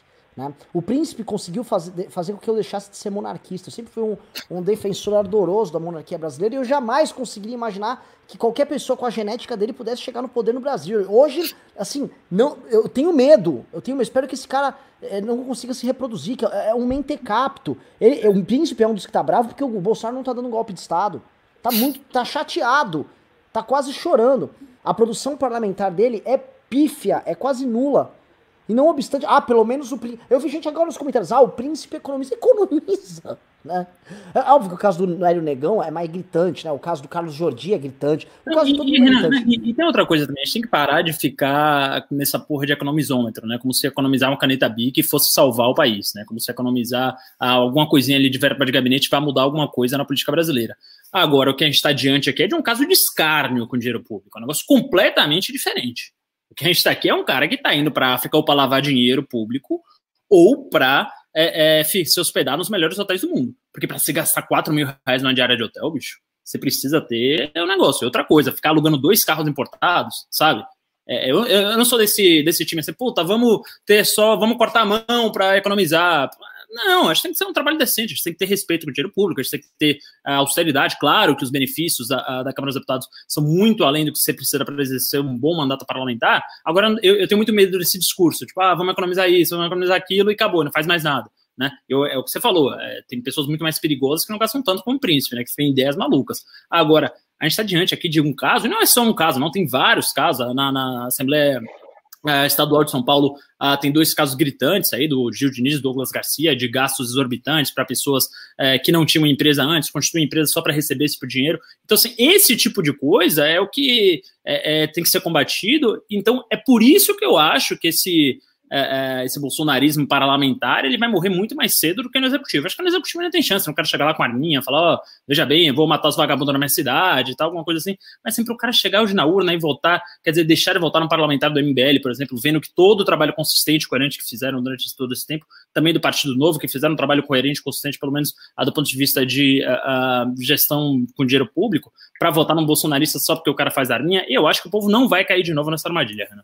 Mas olha só, eu, eu, só queria acrescentar uma coisa em relação a isso, que é o seguinte: é, é, se esse governo tivesse um projeto de, é, normal, de base parlamentar, negociação normal com o Congresso, eles não tinham feito algumas coisas, como, por exemplo, além de começar o governo já queimando pontes com todo mundo que não era do PSL, teve essa história da viagem para a China, de queimar, já começar um processo que culminou em muito pouco tempo com a, a, a, briga com o Bivar, a briga com o PSL, a história que eles iam lançar o Aliança, que na verdade eu, é, é, é, eles vão acabar no Republicanos mesmo, lá no partido do Edir Macedo, mas criar essa ideia de que eles estavam criando um, um novo partido.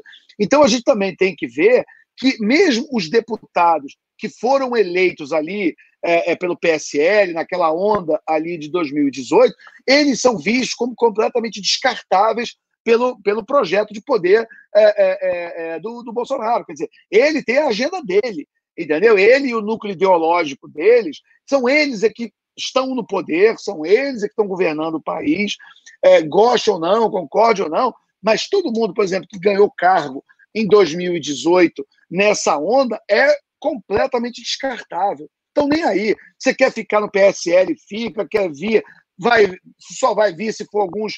É, é, é, se você respeitar aqui algumas coisas que a gente vai impor, é, é, e também se a gente descer. Porque para e pensa, os caras elegem a maior bancada, 51, 52 deputados, pegam, por exemplo, a, a líder, que era a Joyce, hoje é inimiga de morte, bota para correr, enfim.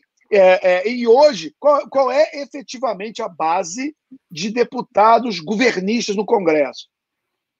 Quantos? Ó, ó, ó, isso é uma pergunta, pergunta de ouro. Você, você me diz deputados governistas reais ou comprados? Que vão votar. Não, não, eu digo o seguinte: independente. Primeiro, a gente pode até chegar nos comprados, mas é, é, é hoje, quem é que vai cegamente votar com o governo em bloco? 30 Quantos? deputados.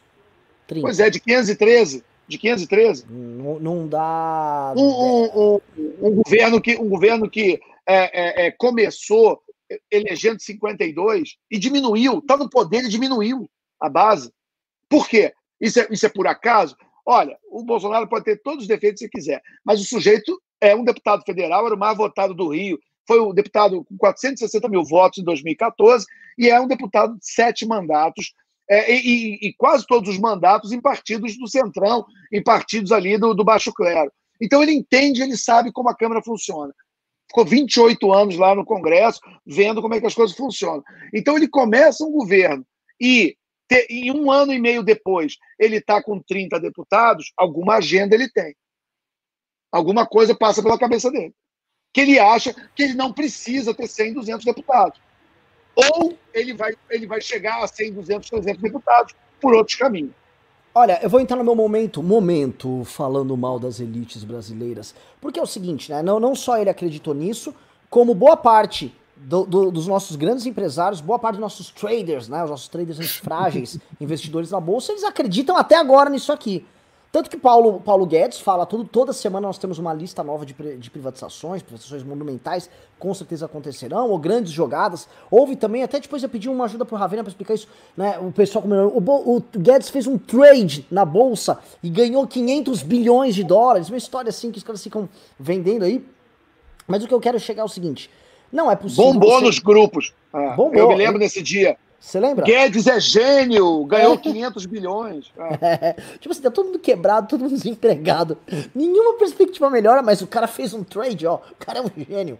E aí, o que que rola? Marcelo Ravena, vou perguntar para você aqui, e aí eu vou pedir comentário do Alê, tá? É, a elite ainda acredita. A elite não faz conta, não olha esse, esse, esse número básico que a gente comentou aqui. Ó, o, o Bolsonaro tem 5% de base parlamentar. 5%. E aí tem os comprados que eles chegam num número, tá? O que o Bolsonaro quer comprar, e todo mundo que conhece Brasília sabe, ele quer comprar um número mágico de 171. E até engraçado, ah, 171 estelionato, são 171 votos que você precisa para escapar do impeachment, né? Então, os caras que ele tá trazendo aí do Centrão não são para ele obter a maioria, você precisa ter aí 200, pelo menos 260, então, você começar a passar algumas coisinhas na Câmara dos Deputados, né? Isso precisa ter maioria simples. O Bolsonaro não está interessado nisso. O Bolsonaro quer comprar o suficiente para obter ali a maioria que o salve do impeachment.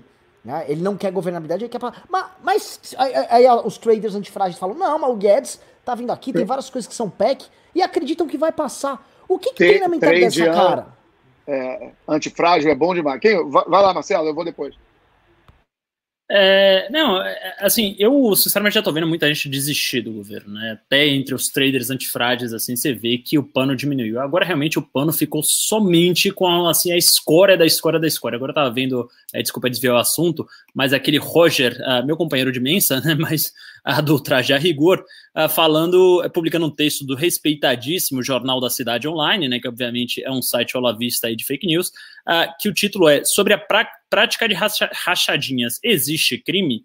E aí você vai entrar lá no site, tem um advogado, obviamente, de porta de cadeia, falando que não existe crime de rachadinha, porque não seria ah, um desvio de recurso público, porque o, enfim, os assessores estariam aceitando fazer aquelas práticas, estariam somente eh, dando dinheiro privado ah, para os deputados, para os mandatários. Né? Então, a partir do momento que o dinheiro já era do assessor, ele podia muito bem ah, fazer o que ele quisesse e dar dinheiro para para o dono do mandato. Né? Marcelo, Porque, então, Marcelo, você ontem, você na live ontem, eu assisti, eu achei que você foi incrível, muito bom. É, é, você comparou isso a superfaturamento. Eu achei a comparação sensacional. É, eu acho que é legal você repetir. É, então, é o, é o que eu falo, assim, quando a gente fala de rachadinha, aliás, obrigado por ter visto a live ontem. É, é, Vi, gostei muito. Foi sensacional, parabéns. obrigado, obrigado. É, então, quando a gente fala em rachadinha, parece que é um crime realmente menor, né? E não é. Rachadinha nada mais é que o superfaturamento de mão de obra. Então, o que é que você faz? Você pega, contrata alguém cuja mão de obra vale 4 mil reais por mês, por 14 mil reais por mês. A pessoa fica com os quatro, que é dela é de direito, pelo trabalho que ela exerce, pelo que ela vale, e repassa 10 para o dono do mandato. Então, isso não é nada diferente do superfaturamento numa licitação. A única diferença é que seja existe um tipo penal específico para crime de licitação, que está é, tá dentro da 8666 de 95, e você não tem esse crime específico de rachadinha. Mas é claro que isso se caracteriza peculato, que é o crime que consiste na subtração ou desvio mediante abuso de confiança de dinheiro público. E é óbvio que quando você já faz esse contrato pedindo de volta, esse contrato de superfaturamento de mão de obra, ou seja, ou seja você contrata pessoas absolutamente medíocres para ganhar salários é, estratosféricos, você está desviando dinheiro público, não o dinheiro privado que gera do cara. Não é que. um, é, e só para complementar, eu concordo integralmente com o que você falou, mas eu queria também botar um outro ponto que eu acho divertido, que é o seguinte: é, é, é que é uma coisa que divide, por exemplo, esquerdista de liberal, de conservador e tal que eles falam o seguinte: olha, o serviço público tem que pagar altos salários porque a gente quer um Estado eficiente, a gente quer um Estado qualificado, a gente quer um Estado com funcionários de alto nível, então a gente tem que pagar salários iguais ou, ou até maiores do que da iniciativa privada. E aí eu, eu costumo dizer, meu amigo, o mercado regula. Porque o que acontece? Como o Estado é corrupto, como a gente sempre diz, e é por isso que a gente não gosta de botar dinheiro na mão do Estado, é porque o sujeito, em vez de contratar por 4 mil, o sujeito, usando teu exemplo, o cara que fica feliz e rindo, ganhando 4 mil reais, você dá para o burocrata ou para o deputado 14 mil para contratar e ele de novo contrata o sujeito de 4 mil. Entendeu? É, é, é, não é porque você deu 14 para ele gastar que ele vai contratar alguém de 14. Ele contrata o, o cara de 4, o, de 4 sem trocadilho. Né? É, é, é, de quatro contrata... pela casa também, pô. Pois é. Ele vai contratar o sujeito barato do mesmo jeito, é, é, mas ele vai é, embolsar a diferença. Então, não, desculpa mais uma vez, liberais e conservadores estão corretos e é mais uma vez o mercado regulando a, mais uma tentativa, como todas, de intervenção estatal, por exemplo, no mercado de salários. Olha, um, o Júnior inseriu aqui uma coisa que foi também. É, a gente debateu isso mais cedo, mas é, o general Paulo Chagas, né? Steve, eu falo Chagas, eu lembro do Chagas Bola, e o melhor eu parar, porque eu falei muito dele ontem. Ele disse que é molecagem da CNN, ficou puto. Ao colocar em debate os deputados Kim Kataguiri e Bobo Nunes. Como apoiador do governo e eleitor do Bolsonaro, senti pena e vergonha do nosso representante. Simplesmente ridículo. Bolsonaro deveria proibi-lo de falar a seu favor. Mas não tem o que fazer, porque a própria lógica do, do, do bolsonarismo, ela premia o Bibo Nunes, né? A lógica que premia a Carla Zambelli. Esses caras, percebem? Só pra gente não esquecer, tá, pessoal? Que é a história da lealdade que eu falei. É. Exato, que é o, é, o, é principal motor hoje da, da do, do, Não só do Bolsonaro, mas todas essas seitas meio vazias de tudo. Ô, Renan, Renan, desculpa só um, um, ponto. Porque, cara, assim, o intelectual, normalmente, por de, praticamente por definição, o intelectual é um rebelde. Entendeu? É muito difícil você pegar um intelectual é, é, e, e, chegar para o cara e falar assim: olha, você vai pegar tudo que você estudou na vida, você que é chamado de gênio desde os três anos de idade, você vai pegar tudo que você apostou na sua vida, que você se dedicou, e você vai jogar na, no lixo por causa do teu salário e do cargo que eu estou te dando aqui, e você vai para a televisão, você vai para o rádio, você vai aí para as redes sociais defender, usar toda a sua credibilidade, seu nome, seus anos de estudo, para dar um verniz é, é, é, que é uma coisa que a, que a esquerda também faz. Né? É, é, você tem alguns intelectuais orgânicos é, do, da esquerda que fazem isso, que até tem muita gente de valor intelectual, com uma obra consistente intelectual, mas que, por ideologia, essas pessoas vão para o debate público. E eu vi, eu estou falando porque hoje, por exemplo, eu vi uma matéria de acadêmicos cheios de títulos na revista Época defendendo derrubar a estátua defendendo vandalismo. Essas coisas estão acontecendo no exterior. Que é o quê? O sujeito está rasgando a, a, a história intelectual, acadêmica do cara, para poder defender black bloc e, e, e, e, radical maluco de esquerda derrubando estátua. E isso acontece na esquerda, mas isso acontece na, vamos chamar de anti-esquerda. Né? É, eu, eu, me recuso a chamar muita gente ali de direita, mas assim, na, na, no, nos anticomunistas. Né? É, é, também você acaba atraindo intelectuais psicopatas é, sem vergonha, gente que tenha outros problemas ou que não tenham, é, é, ou estejam, estejam precisando de dinheiro desesperadamente, aconteceu alguma coisa, está num tratamento de saúde, não tem plano, ou sei lá, é, enfim, cada um tem está cheio de dívida por algum motivo, um divórcio, sei lá o quê, investiu numa empresa, a empresa quebrou, e aí ele fala, ah, dane-se a minha história, meu nome, eu estou precisando desse emprego, eu estou precisando aqui das vantagens que esse cargo está me dando, eu vou, eu vou me queimar, mas eu vou, eu, eu, eu vou fazer tudo para me manter nesse emprego e nesse projeto de poder. É, e assim, assim, agora esses caras, eles vão até que ponto? Eu olho, por exemplo, uma Carla Zambelli, quem conhece a eu conheço a Carla pessoalmente, já conversei com ela várias vezes. No processo de impeachment, a gente já sabia que ela era oportunista, né? Ela não organizava nada, ela não fazia, não levava nada de concreto, ela só buscava, toda vez que havia um holofote, ela tentava aparecer. Né? Mesmo, eu dou sempre exemplo, quando a gente acampou pela queda de Dilma Rousseff lá em 2015, ela, não, acampou, obviamente, dava maior trabalho, ficar dormindo na barraca, você saía tudo quebrado, não tinha banheiro, era uma, era uma vida de merda lá. Era gostoso, mas era, é, é, era complicado. É ela não, o que ela pensou? Já sei, eu só quero os holofotes, eu vou fingir que eu me algemo, então ela comprou uma algema no sex shop, fingia que ficava algemada dentro do salão velho da câmara, não é estava sério? algemada, é sério. É sério, ela não estava algemada, então ela ficou com pessoas fingindo estarem algemadas, aí gravava live, estou algemada aqui, não vão me tirar daqui, sendo que ela obteve uma autorização, o Eduardo Cunha autorizou que ela ficasse lá, ela, estou amarrada aqui, ninguém vai me tirar. Aí de noite, ela saía sem algema e ia dormir no hotel. É isso. Esse, é, esse, é o, esse é o mundo que nós estamos vivendo. É esse tipo de agente político que a gente está lidando. Né? Então é uma, é uma. Eu quero saber assim: esses caras, no momento certo, vão pular fora ou vocês acham que eles construíram uma base eleitoral, uma base política, uma base de público? Que a gente também tem uns panistas que não são é, os panistas uh, políticos, né? São os panistas do, do de opinião pública. É, que estão se afundando junto, mas será que eles estão pensando, eu vou ficar nesse nicho, vou ver o que vai dar? Ou se gente, nós veremos gente que vá pular de galho em galho?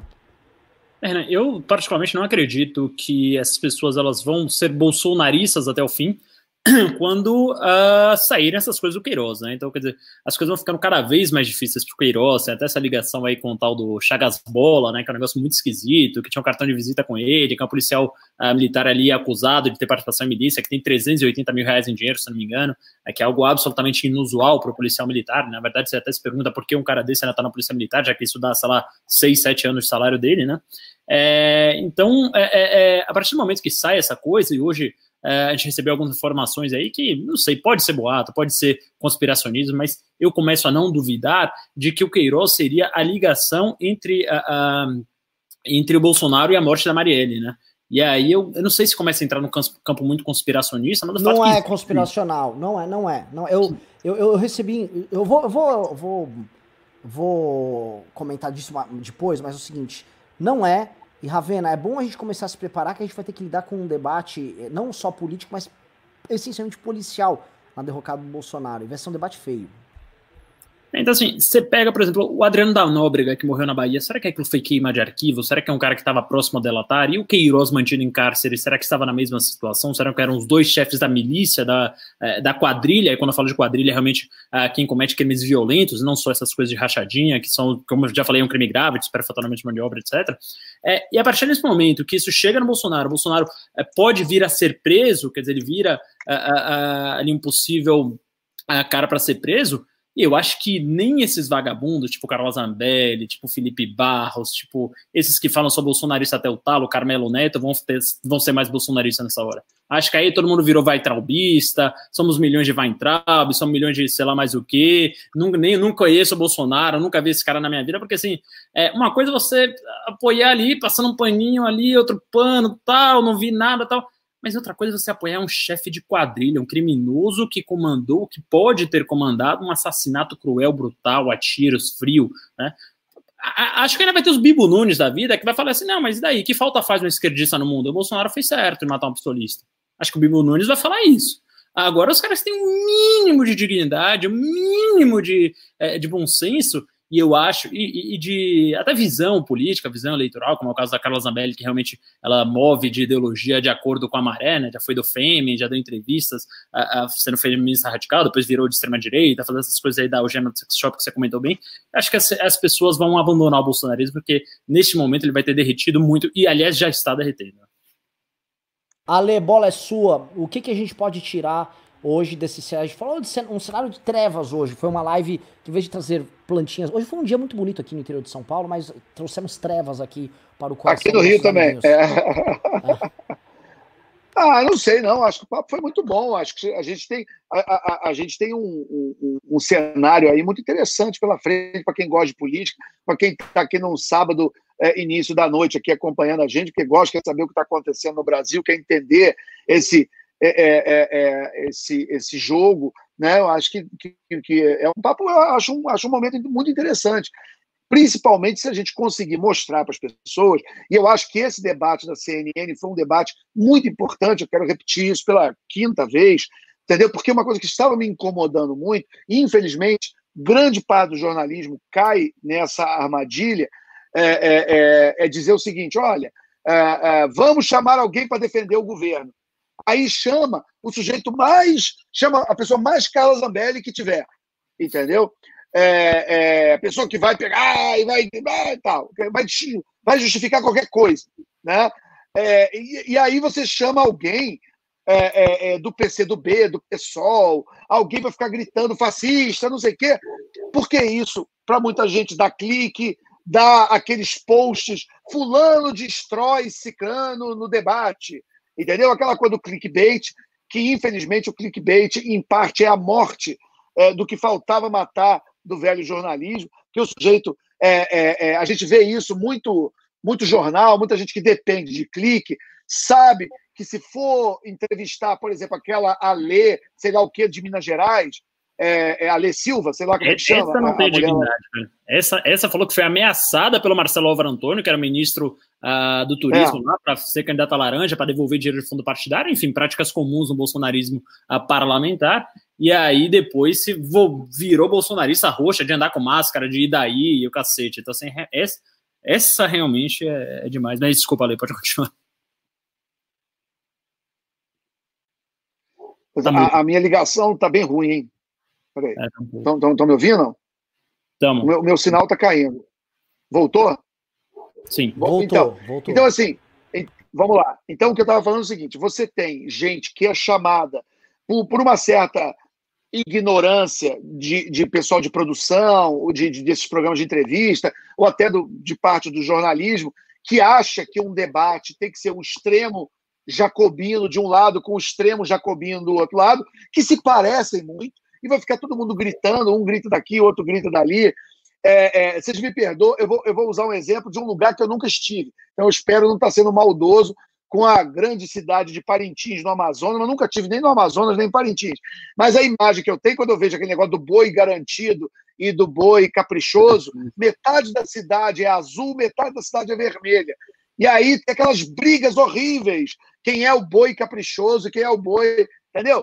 É, é, e aí também não vai nenhuma indireta ao gado, não, tá? Mas é, é, vou, vou, parece que a, a política, para muita gente aí do, da, do jornalismo, quando vai montar um debate, acha que o debate tem que ser entre boi caprichoso e boi garantido. Entendeu? Só chama boi. Entendeu? É, para ficar gritando, eu sou azul, eu sou vermelho, eu sou azul, eu sou vermelho. Entendeu? É, é, em vez de ter uma, um debate como, é, por exemplo, a gente viu hoje. E aí, e é por isso que esse, eh, vocês mostraram aí um tweet do Paulo Chagas, é isso? Sei de quem, vocês mostraram aí um, um tweet agora.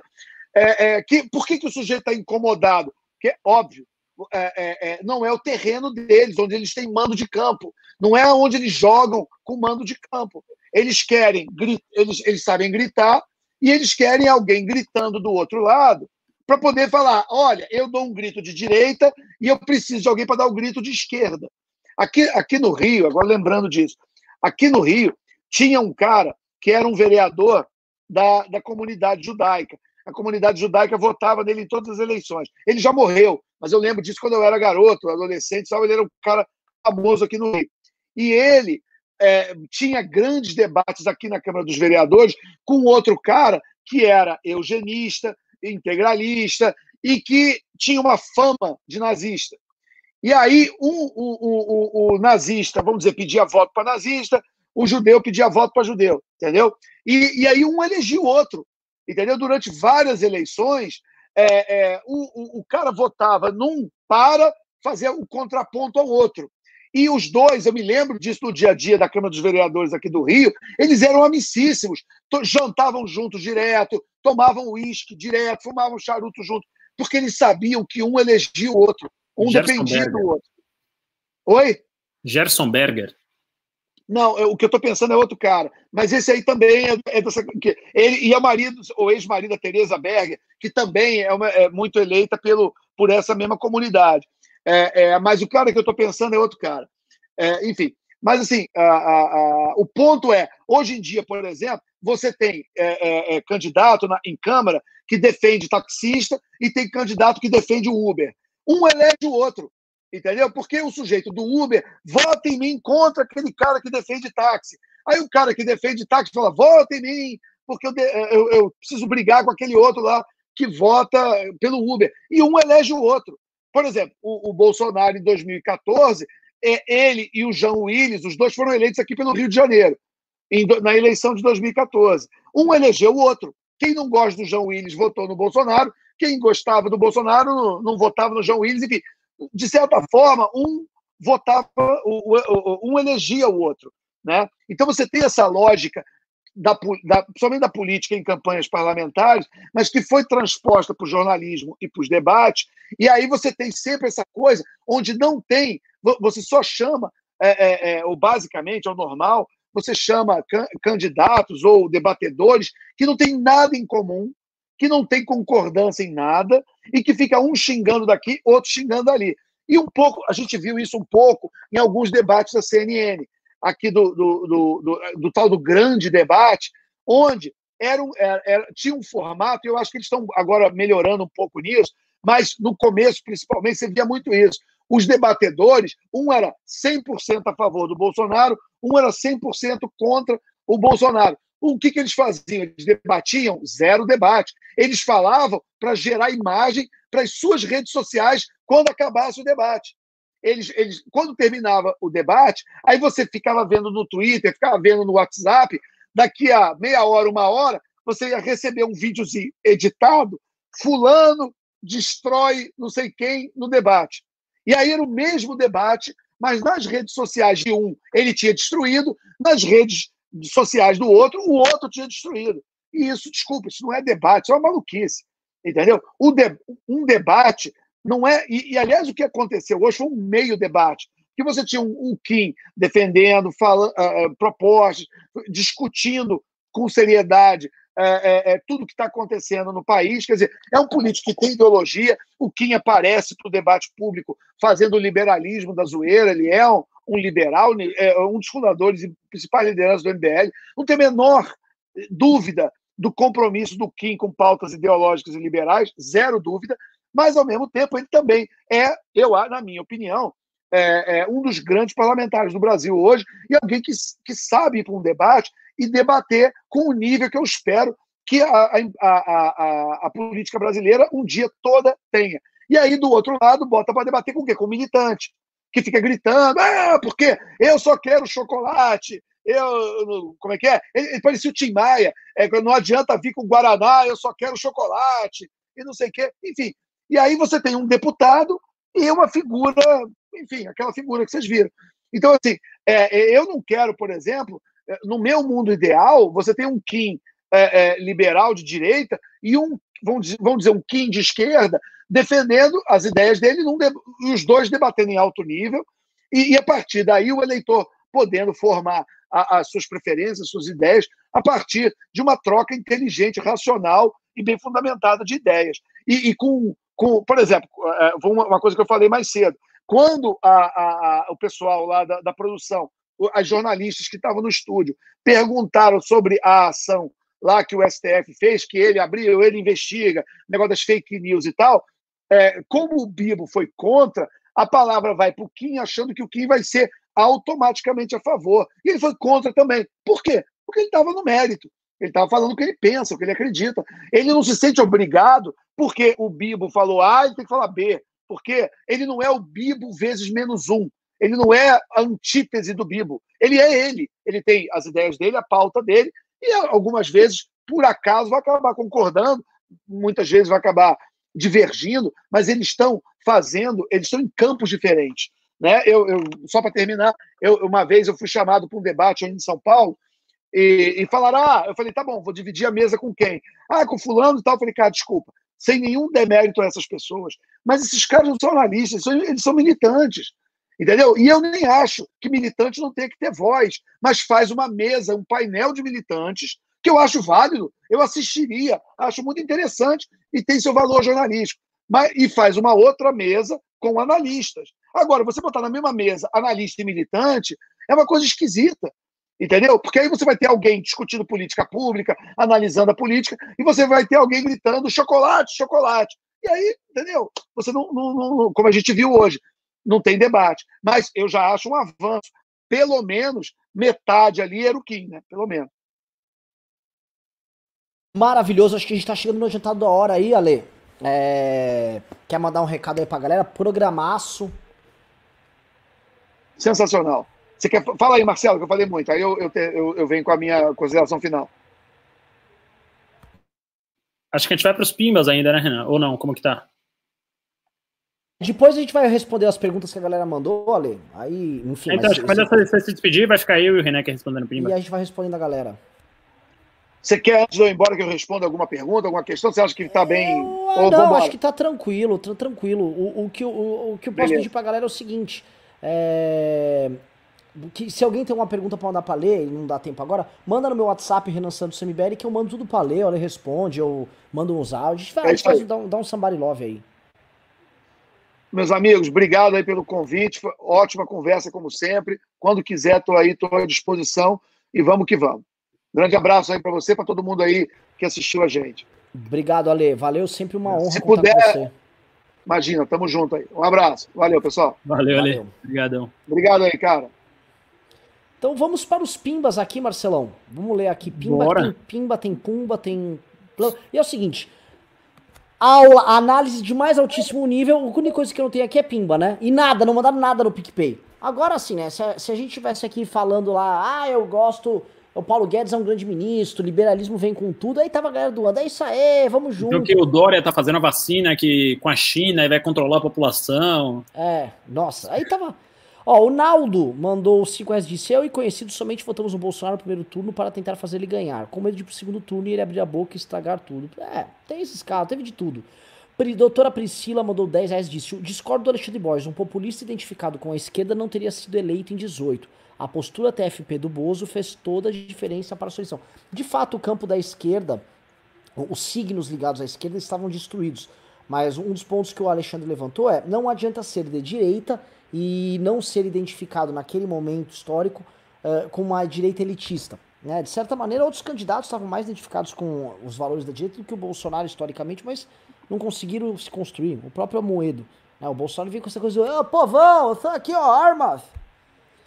Lúcio Macedo mandou dois e disse: O que vocês acham da passada de pano do Caio Coppola? Eu acho que, assim, é, é não, não dá mais para falar de passada de pano do Caio Coppola. Eu me pergunto quando o, o, o pano passa o Coppola, entendeu? A coisa já tá nesse nível. É o, o, não, o Caio que... Coppola, assim, é, realmente há muito, tinha muito tempo que eu não via ele, né? Que eu não via. É, mas eu vi outro dia na CNN ele falando: ah, não, mas esse inquérito Troqueirosa é cortina de fumaça, o que é que ele tem a ver com o governo federal? Não tem nada a ver com a administração federal. Então, velho, ele tá sendo nível... nível... Ele, ele, tá Bibo Nunes, né? Ele tá um Bibo Nunes. Pergunta. Isso não é mais oportunismo, não? Você não acha que tem um grau de fanatismo aí? Não sei, velho. Eu não sei. Assim, ele parecia ser um cara razoável, né? Parecia ser um cara inteligente, um cara é bem articulado com as palavras, bom comunicador até. Mas tem uma coisa muito estranha, ele virou a chavinha demais, ele foi demais, assim, ele tá, tipo, passou o Bibo Nunes e foi embora, né? Tá, tá estranho. É, é, o Bibo tava mais sensato. É, a Jaline Rabei mandou dois reais, disse Chapa, Arthur Duval e Marcel Van Hatten 22. Olha, eu acho que não daria certo, Marcel tá com o governo até agora, mesmo sendo amigo nosso. Henrique Lobo mandou 10 reais, disse Sou contra o aborto e o militarismo, a favor dos direitos LGBT, cotas raciais, auxílio aos pobres, direito ao porte de armas e da PM. Isso é incoerência? Considero-me de centro-esquerda. O que acham? Eu acho que. É exótico. É... Incoerente não é, mas é exótico, né? Ó, ele é contra o aborto e contra o militarismo. Ou seja, ele é um. Ele é um. Ele, ele é um democrata, ok? Uh. Contra o aborto. A favor das armas. Ele é a favor das armas também. Então, ele, por enquanto, é uma direita conservadora democrática. Ok, uhum. favor do jogo. Aí é a favor de direitos LGBT, o que, assim, um conservador inglês também é. Tá? Ah, mas aí já tira do bolsonarismo. Ele não é um bolsonarista. não, não é bolsonarista, mas ele é democrata. A gente já, já, já foi no começo. É, aí ele é a favor de cotas raciais, aí eu acho que você começa a ficar. Essa parte da cota começa a entrar numa. Auxílio aos pobres. Eu acho que todo país acho que não, não, não, é problema. E de, então é isso. Eu acho que você é um. É um. Um conservador. Não. Não. Eu vou te falar, você é um conservador. Cara, é muito confuso, velho. Não, mas assim, ele é um conservador, não. Tô tirando uma palavra aqui, ele não é. É. Eu esqueci a palavra, tá? Esqueci. É... Puta, tá, me fala. Eu vou pro próximo, eu vou lembrar aqui. Xibit mandou 5 reais e disse: Como fazer uma análise de perfil eleitoral da população em um país tão complexo e heterogêneo como o Brasil? É tua, Ravena. Ah, você tem as quebras básicas ali por religião, por renda, por escolaridade, por capital, por esse capital interior, esse tipo de coisa, assim, mas é realmente um país muito heterogêneo, mas dá pra fazer umas quebras, assim, pra você traçar um perfil eleitoral.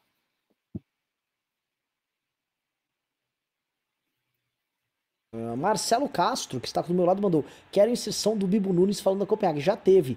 Chalma Teixeira mandou 20 reais. Disse: Renan, um pumba pra ter um zoom na camiseta do querido Pavinato. Parecem morcegos, mas não combina. Já foi, mas eram uns animais ali. Andrew Dias mandou 2 dólares disse: chama a Rica Perrone pra fazer a live do Reginaldo Leme com você. Boa! Vou perguntar, Aliás, assim... falou mais alguma polêmica, né, com o Rica Perrone esses dias. É... Ele falou que o governo Temer foi o melhor que ele já viu. Nossa. Não, o, o Kim, assim, quando ele fala, ó, vou falar uma polêmica, ele já, já o Rica, né? O Rica? É. Mas assim, o Kim não falou nenhuma besteira, né? Porque o Kim, ele se tem, se tem ele nasceu acho que em 96, 97. É. Né, ele se entende só viu Lula, gente... só viu Lula, Dilma e Temer. Sim. Lula, Dilma, Temer e Bolsonaro. Natural. Sim, sim, sim. Uh, Marcelo Castro mandou mais 10 de inserção do Bibo Nunes falando que outros roubaram mais que o Flávio. Ah, é verdade. E assim, ele mantém que o Flávio roubou, né? A diferença é que ele roubou menos. Não, ele falou assim: ah, o Flávio, é, pelo menos, tiveram vários outros que roubaram, ops, racharam mais que o Flávio. Dá uma. Dá uma é, tem um aquário, né? É. É, Marcelo Castro mandou 5 reais disse: Bibo Nunes metendo um Will Lula level hard produção. Teve mais alguma coisa que a gente não colocou aqui no ar do Bibo Nunes? Não, não, já, já, colocou do Bibo Nunes. Zé das Couve mandou 2 dólares disse: e o ministro da infraestrutura? PRMDB lá desde sempre. É, mas ele era, da, ele era da infraestrutura desde a Dilma, tá, gente? Não se iludam. O Marcelo mandou mais 10 disse: Bibo Nunes falando que o Flávio é um empresário de sucesso. Também foi mostrado. Eduardo Bezama do 5 disse: Ale, você vai participar de alguma campanha publicitária nas eleições municipais esse ano? Se sim, pode revelar? Sim, mas ele não pode revelar. Cíntia Menezes mandou 5 reais disse: A esquerda extremista está quieta, pois vê no reflexo do espelho a direita bolsonarista. Não é exatamente isso que ela está quieta. Eu acho que ela não está tendo sucesso. Ravena, você viu? Foram, assim, foi gigante esse movimento aí após a morte do George Floyd nos Estados Unidos, no mundo todo. Sim. Começou a arrefecer agora. Mas no Brasil tentaram e não foi. É que no Brasil também tem muita miscigenação, naquela né? questão que a, gente, que a gente conversou antes. Ah. É, aqui é meio complicado traçar um racismo. Assim. Jack MBL Alagoas mandou 5 reais disse: Ravena, qual a sua previsão para passar o pico do Covid no Brasil? Podemos chegar a 100 mil mortes ou mais? Bom, 100 mil mortes a gente vai chegar provavelmente em agosto. Mas uh, eu acho. Bom, os dois modelos que eu estou acompanhando que estão mais precisos já falam que a gente já está no pico, né? Mas a gente nunca pode duvidar do Brasil, dos nossos governantes, assim, a gente está reabrindo tudo no pico. É, Alemanha Uh, acabou de ter uma onda ali muito forte ali de, de, novos infectados, mais de mil pessoas na única fábrica, está voltando até na segunda onda. Então é um negócio meio imprevisível. Se fosse para pegar os modelos matemáticos, que estão mais acertando até agora, a gente já está no pico, já vai ter um platô aqui longo de mais ou menos um mês, um mês e meio, uh, com mil mortos por dia, né? Que hoje de novo foram 1.086, e aí deve uh, começar a cair lá para o finalzinho do ano. Então tem corona pra caramba até o fim do ano. Sérgio uhum. Fernandes mandou cinquentão Disse gráfico cartesiano X as tendências direita e esquerda e Y a intensidade das pautas. Unindo-se os pontos, não teríamos linhas retas e algumas que atravessariam o eixo Y. Conclusão: orientação unidimensional direita e esquerda não tem mais o menor sentido. Ou seja, ele está falando aquele gráfico. Então, a tendência esquerda, direita e aqui a intensidade das pautas, né? Então, uma pauta muito intensa de esquerda com uma pauta muito intensa da direita. Tem uma você teria, cru, você teria transversais passando. Qual é a tese? O Rogério Batista mandou 5 reais e disse: Alexandre Borges, quantos dias você conseguiria participar do programa de rádio que você era integrante com a atual bancada? Ele, com a atual bancada. Ah, ele tá falando 3 em 1, né? Não sei, cara. Eu mudo, tempos passaram ali. Clara Tacos mandou 2 reais disse: Abraham está fugindo do país. Live todo dia. Lógico, tem que ter live todo dia. Eduardo Cador mandou 18,90 e sim, ele está fugindo do país. É, disse: a direita apenas ganhará em 22 com a união de Moro, MBL e Amoedo, mais agentes políticos sérios e competentes. Nomes como Dori e Mandetta não terão chances. Olha, é, trabalhar essa união é o caminho. Concordo. É, agora. Hoje saiu uma notícia no Moro com Mandetta, né? Não sei se você viu isso. Que a chapa seria Mandetta Moro. Mandetta Moro? É. Mandetta em cima? É. Ô, é. louco. É. E eles estariam conversando? Que eles estariam conversando. Eu acho improvável, viu? Ah, mas tá num blog muito sério, velho. Muito bom. É MBL News. Ah, então é quente. Então pera. Não, não tô zoando. MBL News, eles não, não, não publicam é, bobagem. Sim, é, sim. É só notícia séria. Então, acho que é uma chapa olha, boa. Olha, a chapa Mandetta Moro é uma chapa... São os dois políticos no Brasil, de acordo com as pesquisas, mais bem avaliados, né?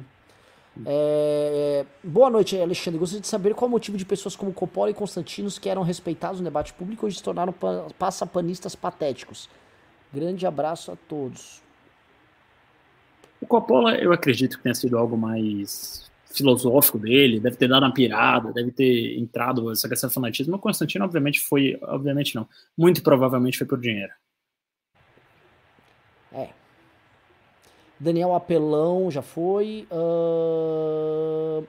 Jeca Tatu mandou 5 então e disse: Vale pela presença do Alexandre. Obrigado, Jeca Tatu. E Brian Henrique mandou 5 e disse: Quem são esses traders antifrágeis? Gostei do termo. O amigo do Renan, Henrique Breda do Silasca Black, né? Que é uns. Ah, esse pessoal de, de mercado financeiro, de Fintuit, essas coisas assim. Que aí eles são mega bolsonaristas. Alguns, né? Tem, tem alguns razoáveis, mas assim, os mais caricatos são muito bolsonaristas. Esse, esse Henrique Breda, assim, o cara tava apostando os tufos que o Brasil ia voar com o Bolsonaro e tal, o Brasil despencou, o cara quase quebrou, assim, assim perdeu muito, de muitos bilhões e bilhões. Então é, é engraçado ficar zoando isso. Me ajuda, Ravena, assim, ele me bloqueou. O que, que o Henrique Breda vem falando? Eu tô por fora. Cara, ele, é, é pior que ele tirou o pé um pouco, né? Desde que ele perdeu aquele, aquela grana absurda, acho que foi 70% em um mês, ele tá bem mais de boa. Também não tenho, não tenho visto tweets que tenham chamado a atenção, não. Tô até abrindo aqui o tweet dele, o Twitter dele. É, deixa eu ver aqui. É, não, não, realmente não tá falando mais nada de política, né? Acho que ele entendeu que não era uma boa. Nada, nada, será, nada. Será nada. que a gente ter transformado ele, a, a empresa dele em piada um pouquinho ajudou? Acho que ajudou, velho. Acho que ajudou. Acho que ajudou. Assim, ele continua compartilhando o Tarcísio fazendo obra, é, mas assim, não, não, não fala mais nada. Porra, que triste. Né, não tá mais falando do vai entrar mito, que pena que teve que se exilar, não fala mais de cloroquina. Uma pena. Grande perda. Ravena, há alguma esperança para os cloroquiners ou não? A cloroquina realmente saiu do jogo? Não, tem esperança muito grande, cara, que tá todo mundo mandando a cloroquina para cá. Agora que viram que não funciona no mundo inteiro, a gente tentar por essa merda. Os Estados Unidos já doou 2 milhões de cloroquinas pra gente e tal. a esperança é essa, a gente vai poder nadar em cloroquina. Você fala, ah, se lambuzar, você que é bolsonarista aí, ó, que quiser cloroquina, vai ter cloroquina para 10 gerações. Pô, que bom, né? O bom é que já a gente tem um surto de malária, talvez ela tenha alguma utilidade. É... Sérgio Fernandes mandou dois reais disse: faltou esta aula de geometria, Renan? Uh, mas é eu não entendi o seu ponto ali. É, Anderley Pastra mandou 10 reais disse: Estou preocupado com quem? Ele tá jogando Telou 2. Estou com medo do jogo fazer lavagem cerebral nele e fazê-lo virar esquerdista. Tamanha é a lacração no game. Bom, você tá entrando numa área que eu não conheço. A única coisa que eu conheço é a seguinte: é saber que os nossos seguidores nos abandonaram aqui, tá? E não mandaram pimbas. Não tem pimba aqui. Só vamos largar. É isso. Vocês não gostam da gente? Tudo bem, pessoal. Tudo bem. Aqui sábado à noite, fazendo live para vocês. Vocês vão fazer isso pois com a gente? É, pois é, não tem pimba. Como é que eu vou manter essa bagaça de pé? Vou ter que ir de carro para Brasília uh, na reunião lá, conversando com, com os deputados antigovernistas. Então, tudo bem. Tá bom. O Júnior, tem mais algum pimba aí? Não tem? Então, assim, ó, pessoal, eu vou, uh, se não entrar pimba aqui em agora 19h43, se até 19h45 não entrar pimba, eu vou encerrar o programa e tudo mais. Foi uma delícia o programa, lógico, também não vou ficar pentelhando a galera, mas deveria ter pimba. Marcelo Ravena, tá? Diga para nós aqui, uh, antes do encerramento, eu quero saber. A... Tá crescendo a, a, a, não só a tese da casação, como a tese do impeachment. Há a possibilidade de manutenção desse governo? Como você está vendo? Só para fazer, fazer Acho muito pequena a possibilidade de manutenção do governo. Acredito em impeachment, acho que vai ser um impeachment muito rápido. Se não for um impeachment, pode ser uma denúncia ali a da PGR, que já se mostrou não tão amiga sendo Bolsonaro.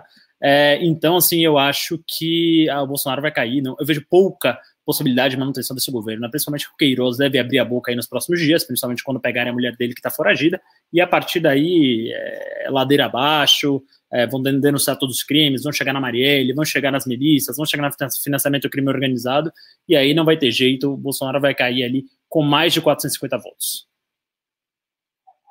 Ó, o pessoal mandou pimba, e tem que, tem que vir nossa guerreira, né? Nossa heroína Marisa Iga mandou Marisa 3 milhões de japoneses. Cara, Marisa Riga é, é demais, né? Ela é demais. Sim. Assim, eu posso tweet ela primeira curtir sempre. Tipo, Marisa. Não, a, a, a Marisa, posso falar? Ela é uma das pessoas que carrega a democracia nas costas. Sim, sim, sim, sim. Né? Ela tá, tá até com o ombro doendo aqui, que ela tá carregando a democracia lá com a Libéria. No, ano passado ainda, quando a, quando a cruz era pesada. Hoje a cruz tá muito mais levinha, você tem o Rene carregando boa parte dela. Você virou desopor a cruz já em relação ao que era no, no 26 de maio, sei lá. Foi 26 de maio? 26 de maio. Eu ia te perguntar, Ravena, hoje quem são, assim, você fala assim, ó, é, tendências, novos carregadores de cruz hoje da democracia no Brasil e do liberalismo, por favor. Pra, me atualizar, não quero ser o reino, eu já sei, quero novos, quero novos aí.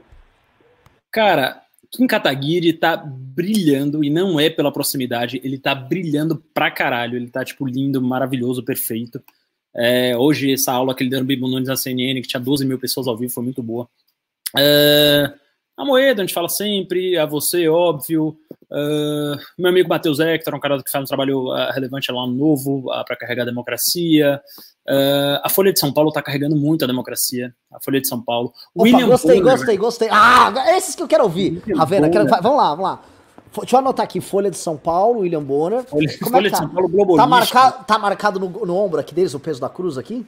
Cara, ah, tá, tá, tá. Não, e a, e a, Folha de São Paulo foi usada hoje, não sei se você viu, colocou uma foto do Mário Frias, é, meio numa posição sensual ali, que ele fez um ensaio pro Paparazzo, né, que era um ensaio, que era uma, uma revista virtual de, de pornografia, e ele fez um ensaio é, voltado para o público homossexual, e a Folha tirou, recortou esse é, essa parte desse ensaio, né, que era uma pose que ele estava muito provocante, falou o novo homem do Bolsonaro, né, estampou isso na capa do jornal, é, dando a entender ali, obviamente, uma piada de duplo sentido, que seria uma fé do Bolsonaro.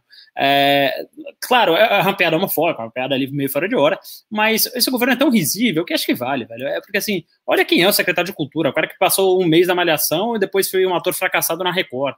E o cara é nosso, nosso novo secretário de cultura. O cara, o que, que o cara entende de cultura? Pelo amor de Deus, o melhor que ele fez foi realmente ali uh, um ensaio para o paparazzo. Então, é, acho que a Folha de São Paulo tem um papel muito relevante nisso. E o William Bonner tá, tá lindo também, velho. Tá lindo. Ele, quando ele fez aquele discurso falando: olha, é, Brumadinho. Aí, aí, olha isso. O novo homem do presidente. Essa é a capa da Folha de São Paulo ilustrada de hoje é, aí o Mário Frias, ator, que agora é nosso novo secretário de Cultura, na espécie de, a espécie de Alexandre Frota do B, né? É, então, assim, Folha de São Paulo e William Bonner. William Bonner, quando fez aquele discurso falando do Covid, que o Covid não impressiona tanto, porque viram só números, comparando com o Brumadinho, etc, etc, falando da responsabilidade do presidente. Aliás, foi uma das pouquíssimas vezes que ele deu opinião ah, no Jornal Nacional. Acho que carregou a democracia nas costas ali também, né?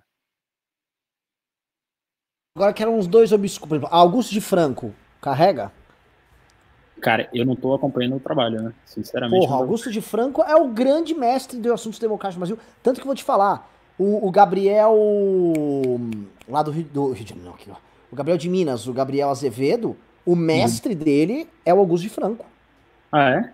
É, é o Gabriel é um cara que sempre carregou. É, Gabriel é a cara da democracia, né? Mas, então, assim, o, o, o, o cara, se for perguntar pro Gabriel quem é o, é o capitão democracia no Brasil, é Augusto de Franco. Eu não sabia. E eu já tive o prazer, eu e o Pedro fomos na casa do Augusto de Franco, em Campos do Jordão, debater, trocar ideia com ele em 2017. Passamos lá umas 4, 5 horas. Tipo um ermitão na montanha. Bem isso, sabe? É. Tipo... Tem, tem, tem, outro cara aqui também, velho, que é bom pra caralho, a gente tem que elogiar. Nando Moura, né? Nando Moura tá ali, já tem um ano é, carregando também, né? Há um ele tá ali... carregando a democracia nas costas ou ele só tá carregando os rancores dele?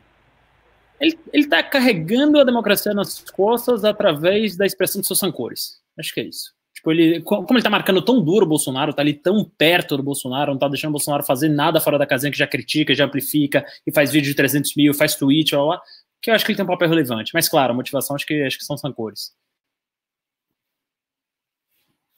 O lance que eu vejo é o seguinte: quem acredita na democracia estaria disposto a se ferrar pela democracia, sabe?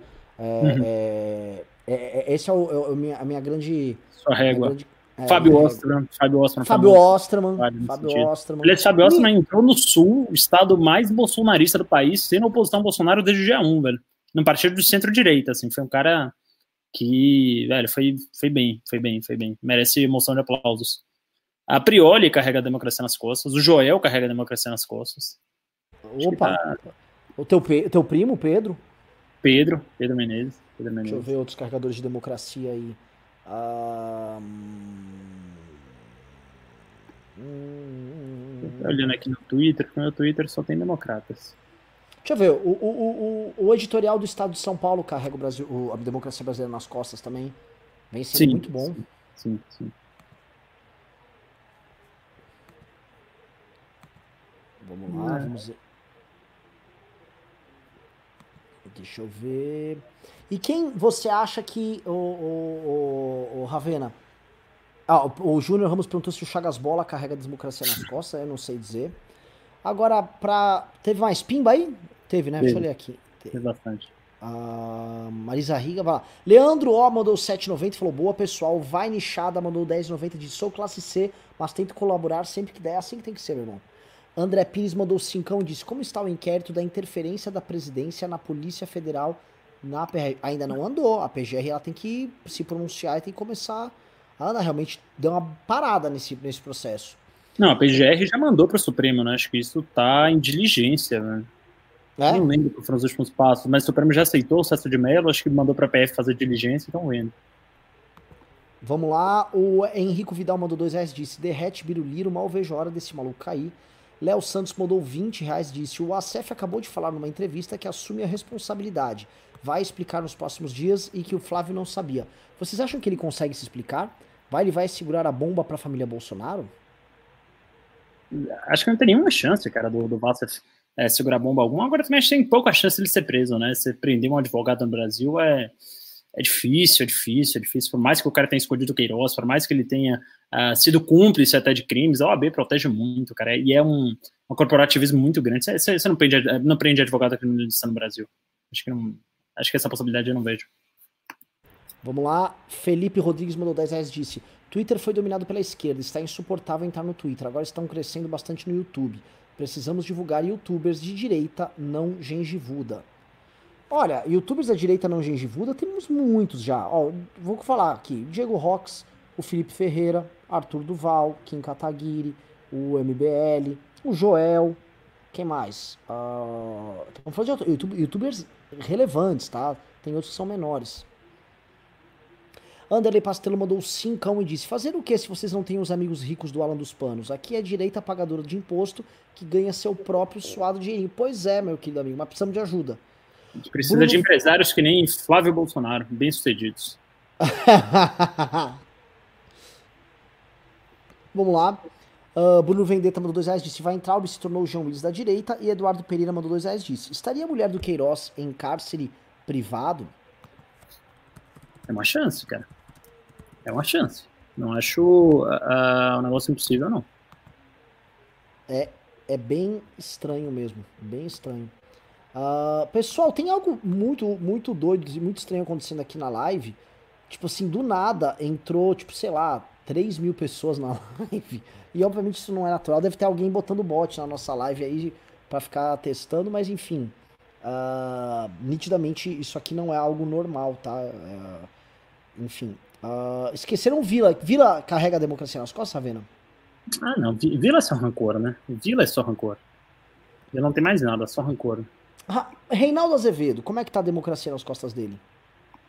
Cara, o Reinaldo Azevedo, é, ele assim, é um cara que carregou durante muito tempo a democracia nas costas, só que ele virou supremista demais. Demais, demais, demais. Então, assim, o Supremo não erra nunca pro Reinaldo. Não sei se ele tá buscando uma cadeira no Supremo, não sei, não sei o que, ele tá fazendo, mas é, acho que ele passou um pouquinho do ponto ali, tá defendendo o inquérito de fake news, tá, tá assim, tá full Supremo. Então, acho que não, não chega a ser o carregador de democracia nas costas, não, até porque a democracia pressupõe a separação dos poderes. Ele claramente tem um lado ali que é o poder do judiciário. É, assim, nitid... só comentando aqui, o pessoal tá perguntando aqui, nitidamente alguém tacou bot na live, né? É, a gente até fez uma surpresa desses dias, mostrar como é fácil colocar bot na live, a gente botar 30 mil pessoas ao vivo aqui comprando, mas eu juro que a gente não fez isso aqui, então eu não sei o que que é, inclusive vou até mandar pro pessoal do YouTube, porque talvez seja algum ataque de bot vindo do próprio gado, né? É, o Robert Magalhães mandou 10 reais e perguntou: Gostaria de ver um debate entre o Caio Passapano Coppola e Kim Kataguiri e em breve derrubaremos esse governo. Eu quero ver se ainda tem imagens do Congresso do MBL do Paraná e o Júnior tá aqui, ele pode ajudar. Porque houve um debate lá entre o Coppola, o Arthur, eu e o Paulo Martins. E o Coppola, naquela época, assim, passando um pano desgraçado, falando basicamente que é, o Bolsonaro estava fazendo que era, tudo que era possível, que era certo na época da reforma da Previdência. É, e o, o, que todo mundo só estava sabotando. E, e, ele tomou uma aula do Arthur, tomou uma aula minha, tomou do, do Paulo Martins também tomou uma aula. Foi bem impressionante, assim, bem impressionante. Uh, vamos lá, vamos lá, vamos lá, lá. Ó, cadê? Uh, Bruno Nasrala mandou 5 e diz: Senhores, para quebrar o clima, tem alguma recomendação de séries ou de livros? Ravena, começa aí, recomenda assim, uma série e um livro. Não, o que você quiser, recomenda o que você quiser, vai, que eu vou recomendar só uma, uma série, uma, um livro. Uma série, um livro, Peak Blinders, todo mundo já assistiu, não sei, se não for Peak Blinders, Breaking Bad, se não for Breaking Bad, Peak Blinders, Billions, sei lá, três séries que eu gosto.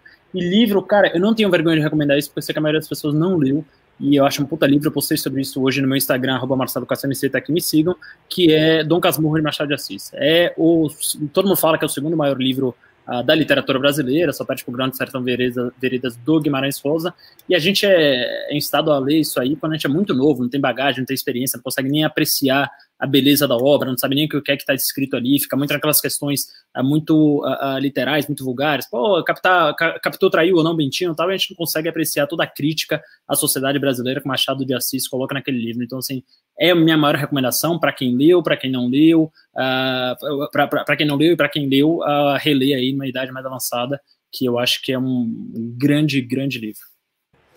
Ó, vou recomendar livros aqui, tá? É, Serotonina, do Michel Houellebecq. Perturbador, muito bom. Muito bem escrito também. Eu li o outro Houellebecq, qual que era? O, o que é Submissão, um... você deve ter lido. é Submissão, que é sobre o presidente da França, muçulmano? Isso, Submissão. Muito bom. Agora, o Serotonina eu digo que é melhor. Melhor do que Submissão. Muito bom também. Uh, eu tô lendo agora justamente Grande Sertão Veredas. Você falou, citou ele, eu tô lendo o Grande Sertão Veredas. Uh, eu tô lendo agora, não vai interessar para ninguém, uma é, chama How to Build a Car, que é o, a biografia do Adrian Newey, projetista de Fórmula 1 e tal. Um negócio bem técnico para quem gosta mesmo, ninguém vai querer saber. E série, cara, recomendo sempre uma clássica, Os Sopranos. Os Sopranos é maravilhosa. Primeiro, primeira série baseada num grande anti-herói. Na verdade, não é nem um anti-herói, é um vilão. Você torce pro vilão a série toda. É... Vamos ver, teve mais pimba aqui? Entrou um bot, né? Mas começou a entrar uns pimbinhos aí, entendeu? Mas estranho mesmo essa botaiada que entrou. Caramba. Bruno Nasrala mandou 5 reais. Ah, não. Felipe Rodrigues mandou 5 reais. Disse: Bibi, Bob, Bob, Bob, erro, reiniciando o sistema automatizado de doações. Pois é.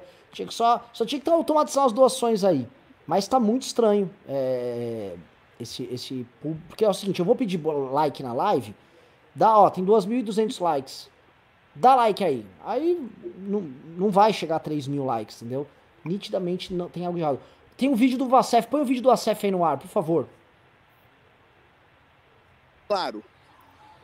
Queiroz não era testemunha, não é testemunha, não é réu, ele é um averiguado, certo?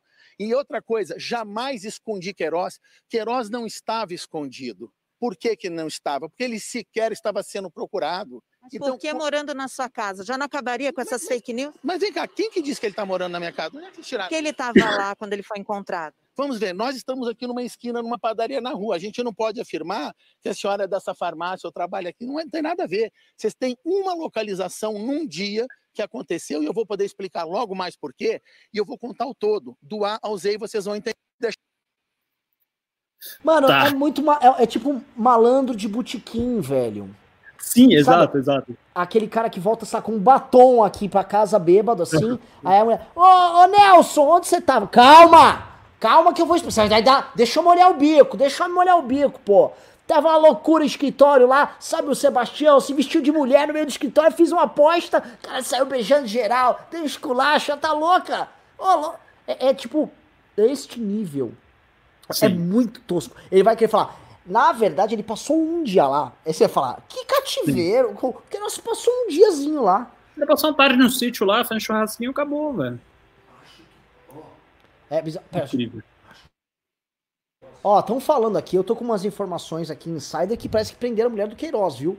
Vamos ver se. É, eita, vamos, eita, vamos eita, eita, vamos ver aqui, vamos ver ao vivo se a gente vai dar aqui breaking news, vai ser por isso que eu disse está subindo.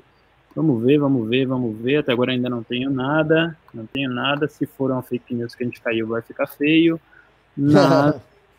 É, realmente aqui a gente não tem nada em nenhum dos grandes sites até agora. Vamos esperar aqui, deixa eu ver aqui o Telegram, que sempre chega bem mais rápido. Eu quero, eu vou perguntar para minha fonte. Ô, fonte, de onde você tirou isso?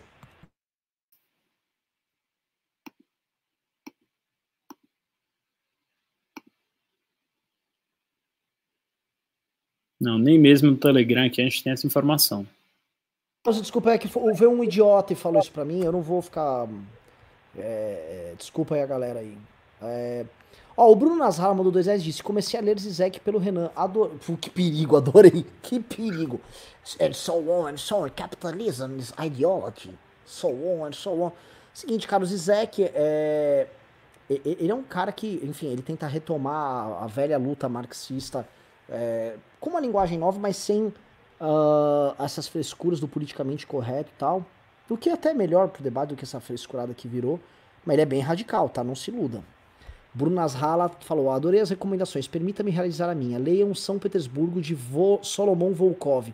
grande Volkov trata de toda a história cultural de São Petersburgo. Olha, muito interessante. São Petersburgo, que no século XIX produziu provavelmente o que há de melhor em literatura na, no mundo. A Rússia no século XIX. E, e, e Dostoiévski? Tivemos Tolstói, tivemos Dostoiévski, tivemos tivemos o. Caralho. Você já leu Morte de Manich? Não, tô pra ler. Tô pra ler. Tô pra ler. Eu preciso terminar, cara, Irmãos, Irmãos Karamazov. Eu tô no, no segundo volume. O, outra coisa que eu ia te perguntar. É, é... Ah, Guerra e Paz. Guerra e Paz é um livro que eu não li, que é obrigatório também. Também não li, também não li. É que é, Morte de Van Nietzsche é pequenininho, né? Guerra e Paz é um trambolinho. É, Guerra e Paz, Irmãos Karamazov e Guerra e Paz são, são, é. são monstrengos. Henrique Lobo mandou 5 reais disse: Sou bugado na política, a dúvida foi grande em 18. Esse meu posicionamento me fez ter esperança no Ciro Gomes. Quem seria melhor voto em 2018? Veja, a quantidade de pessoas que vão cair pro cirismo, que eram bolsonaristas, aguardem, isso será gigantesco. Quem seria o melhor voto em 2018, cara? 2018, olhando em perspectiva, é em quem eu votei no primeiro turno, tá? Chama-se Henrique Meirelles. Acho que o Meirelles seria um bom voto, o Alckmin seria um bom voto, o, Amoedo, seria um bom voto. Acho que são, são três votos o, assim, bem razoáveis. Eu acho que o, o Amoedo é, ia pecar um pouco pela inexperiência política do novo. Sim, sim, sim. É, o, o, ali no Congresso ia ser difícil. O Alckmin ia voar e brilhar, e o Meirelles também. Né? É, e eles iam fazer reformas e o Brasil ia andar. E o que ia acontecer é que a direita ia ficar numa espécie de uma oposição a certos uhum. exageros de esquerda que pudessem ter, de politicamente Sim. correto, uma direita mais é, conservadora e atuar ali fazendo marcação cerrada, e iria apoiar muito nas reformas liberais, como aconteceu no governo do Temer. Sim. Um dos fatores que fizeram o governo Temer ser bom, que é um governo de centro, é que ele ficou sanduichado entre esquerda e direita. Então ele não podia esquerdar, por exemplo, na educação, como, como muitos imaginavam, porque a direita batia. Né? E ao mesmo tempo ele também tinha que assinar que ele tinha partido de esquerda na base, como o PSB. Uhum. Então, é, é, ter um cara de centro, um Alckmin, um Álvaro Dias, um Meirelles, nós teríamos um governo muito equilibrado. O Brasil estaria numa outra. Hoje, assim, a situação política e econômica do Brasil seria completamente outra. Sim. Felipe Rodrigues uh, mandou Bibi modo gengivudo ativado. Vocês querem que o PT volte? Opa, volta o PT. Cláudio Fernandes mandou dois reais disse: leiam a trilogia do século do Ken Follett. Eu perguntar para vocês, olha só, tá muito estranho esses bots aqui, né? Agora o bot tá batendo recorde de permanência aqui no nosso, na nossa live, né? É algo que ainda não tem sentido algum.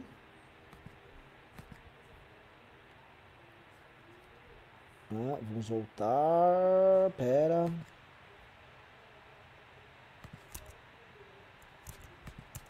Acho que é isso, né? Tem mais pimba Acho aí? É isso. Não, não teve mais pimba. Marcelo Ravena, faça seu encerramento. Eu queria agradecer mais uma vez e até a próxima. Me sigam no Instagram, claro, arroba Marcelo Castro MC. É isso aí, sigam o Marcelo. É... Vou até fazer uma sigam o Marcelo mesmo. Eu não vou precisar que me sigam agora. Beijos e abraços, galera. Marcelão, valeu. Tamo valeu. junto. Fui.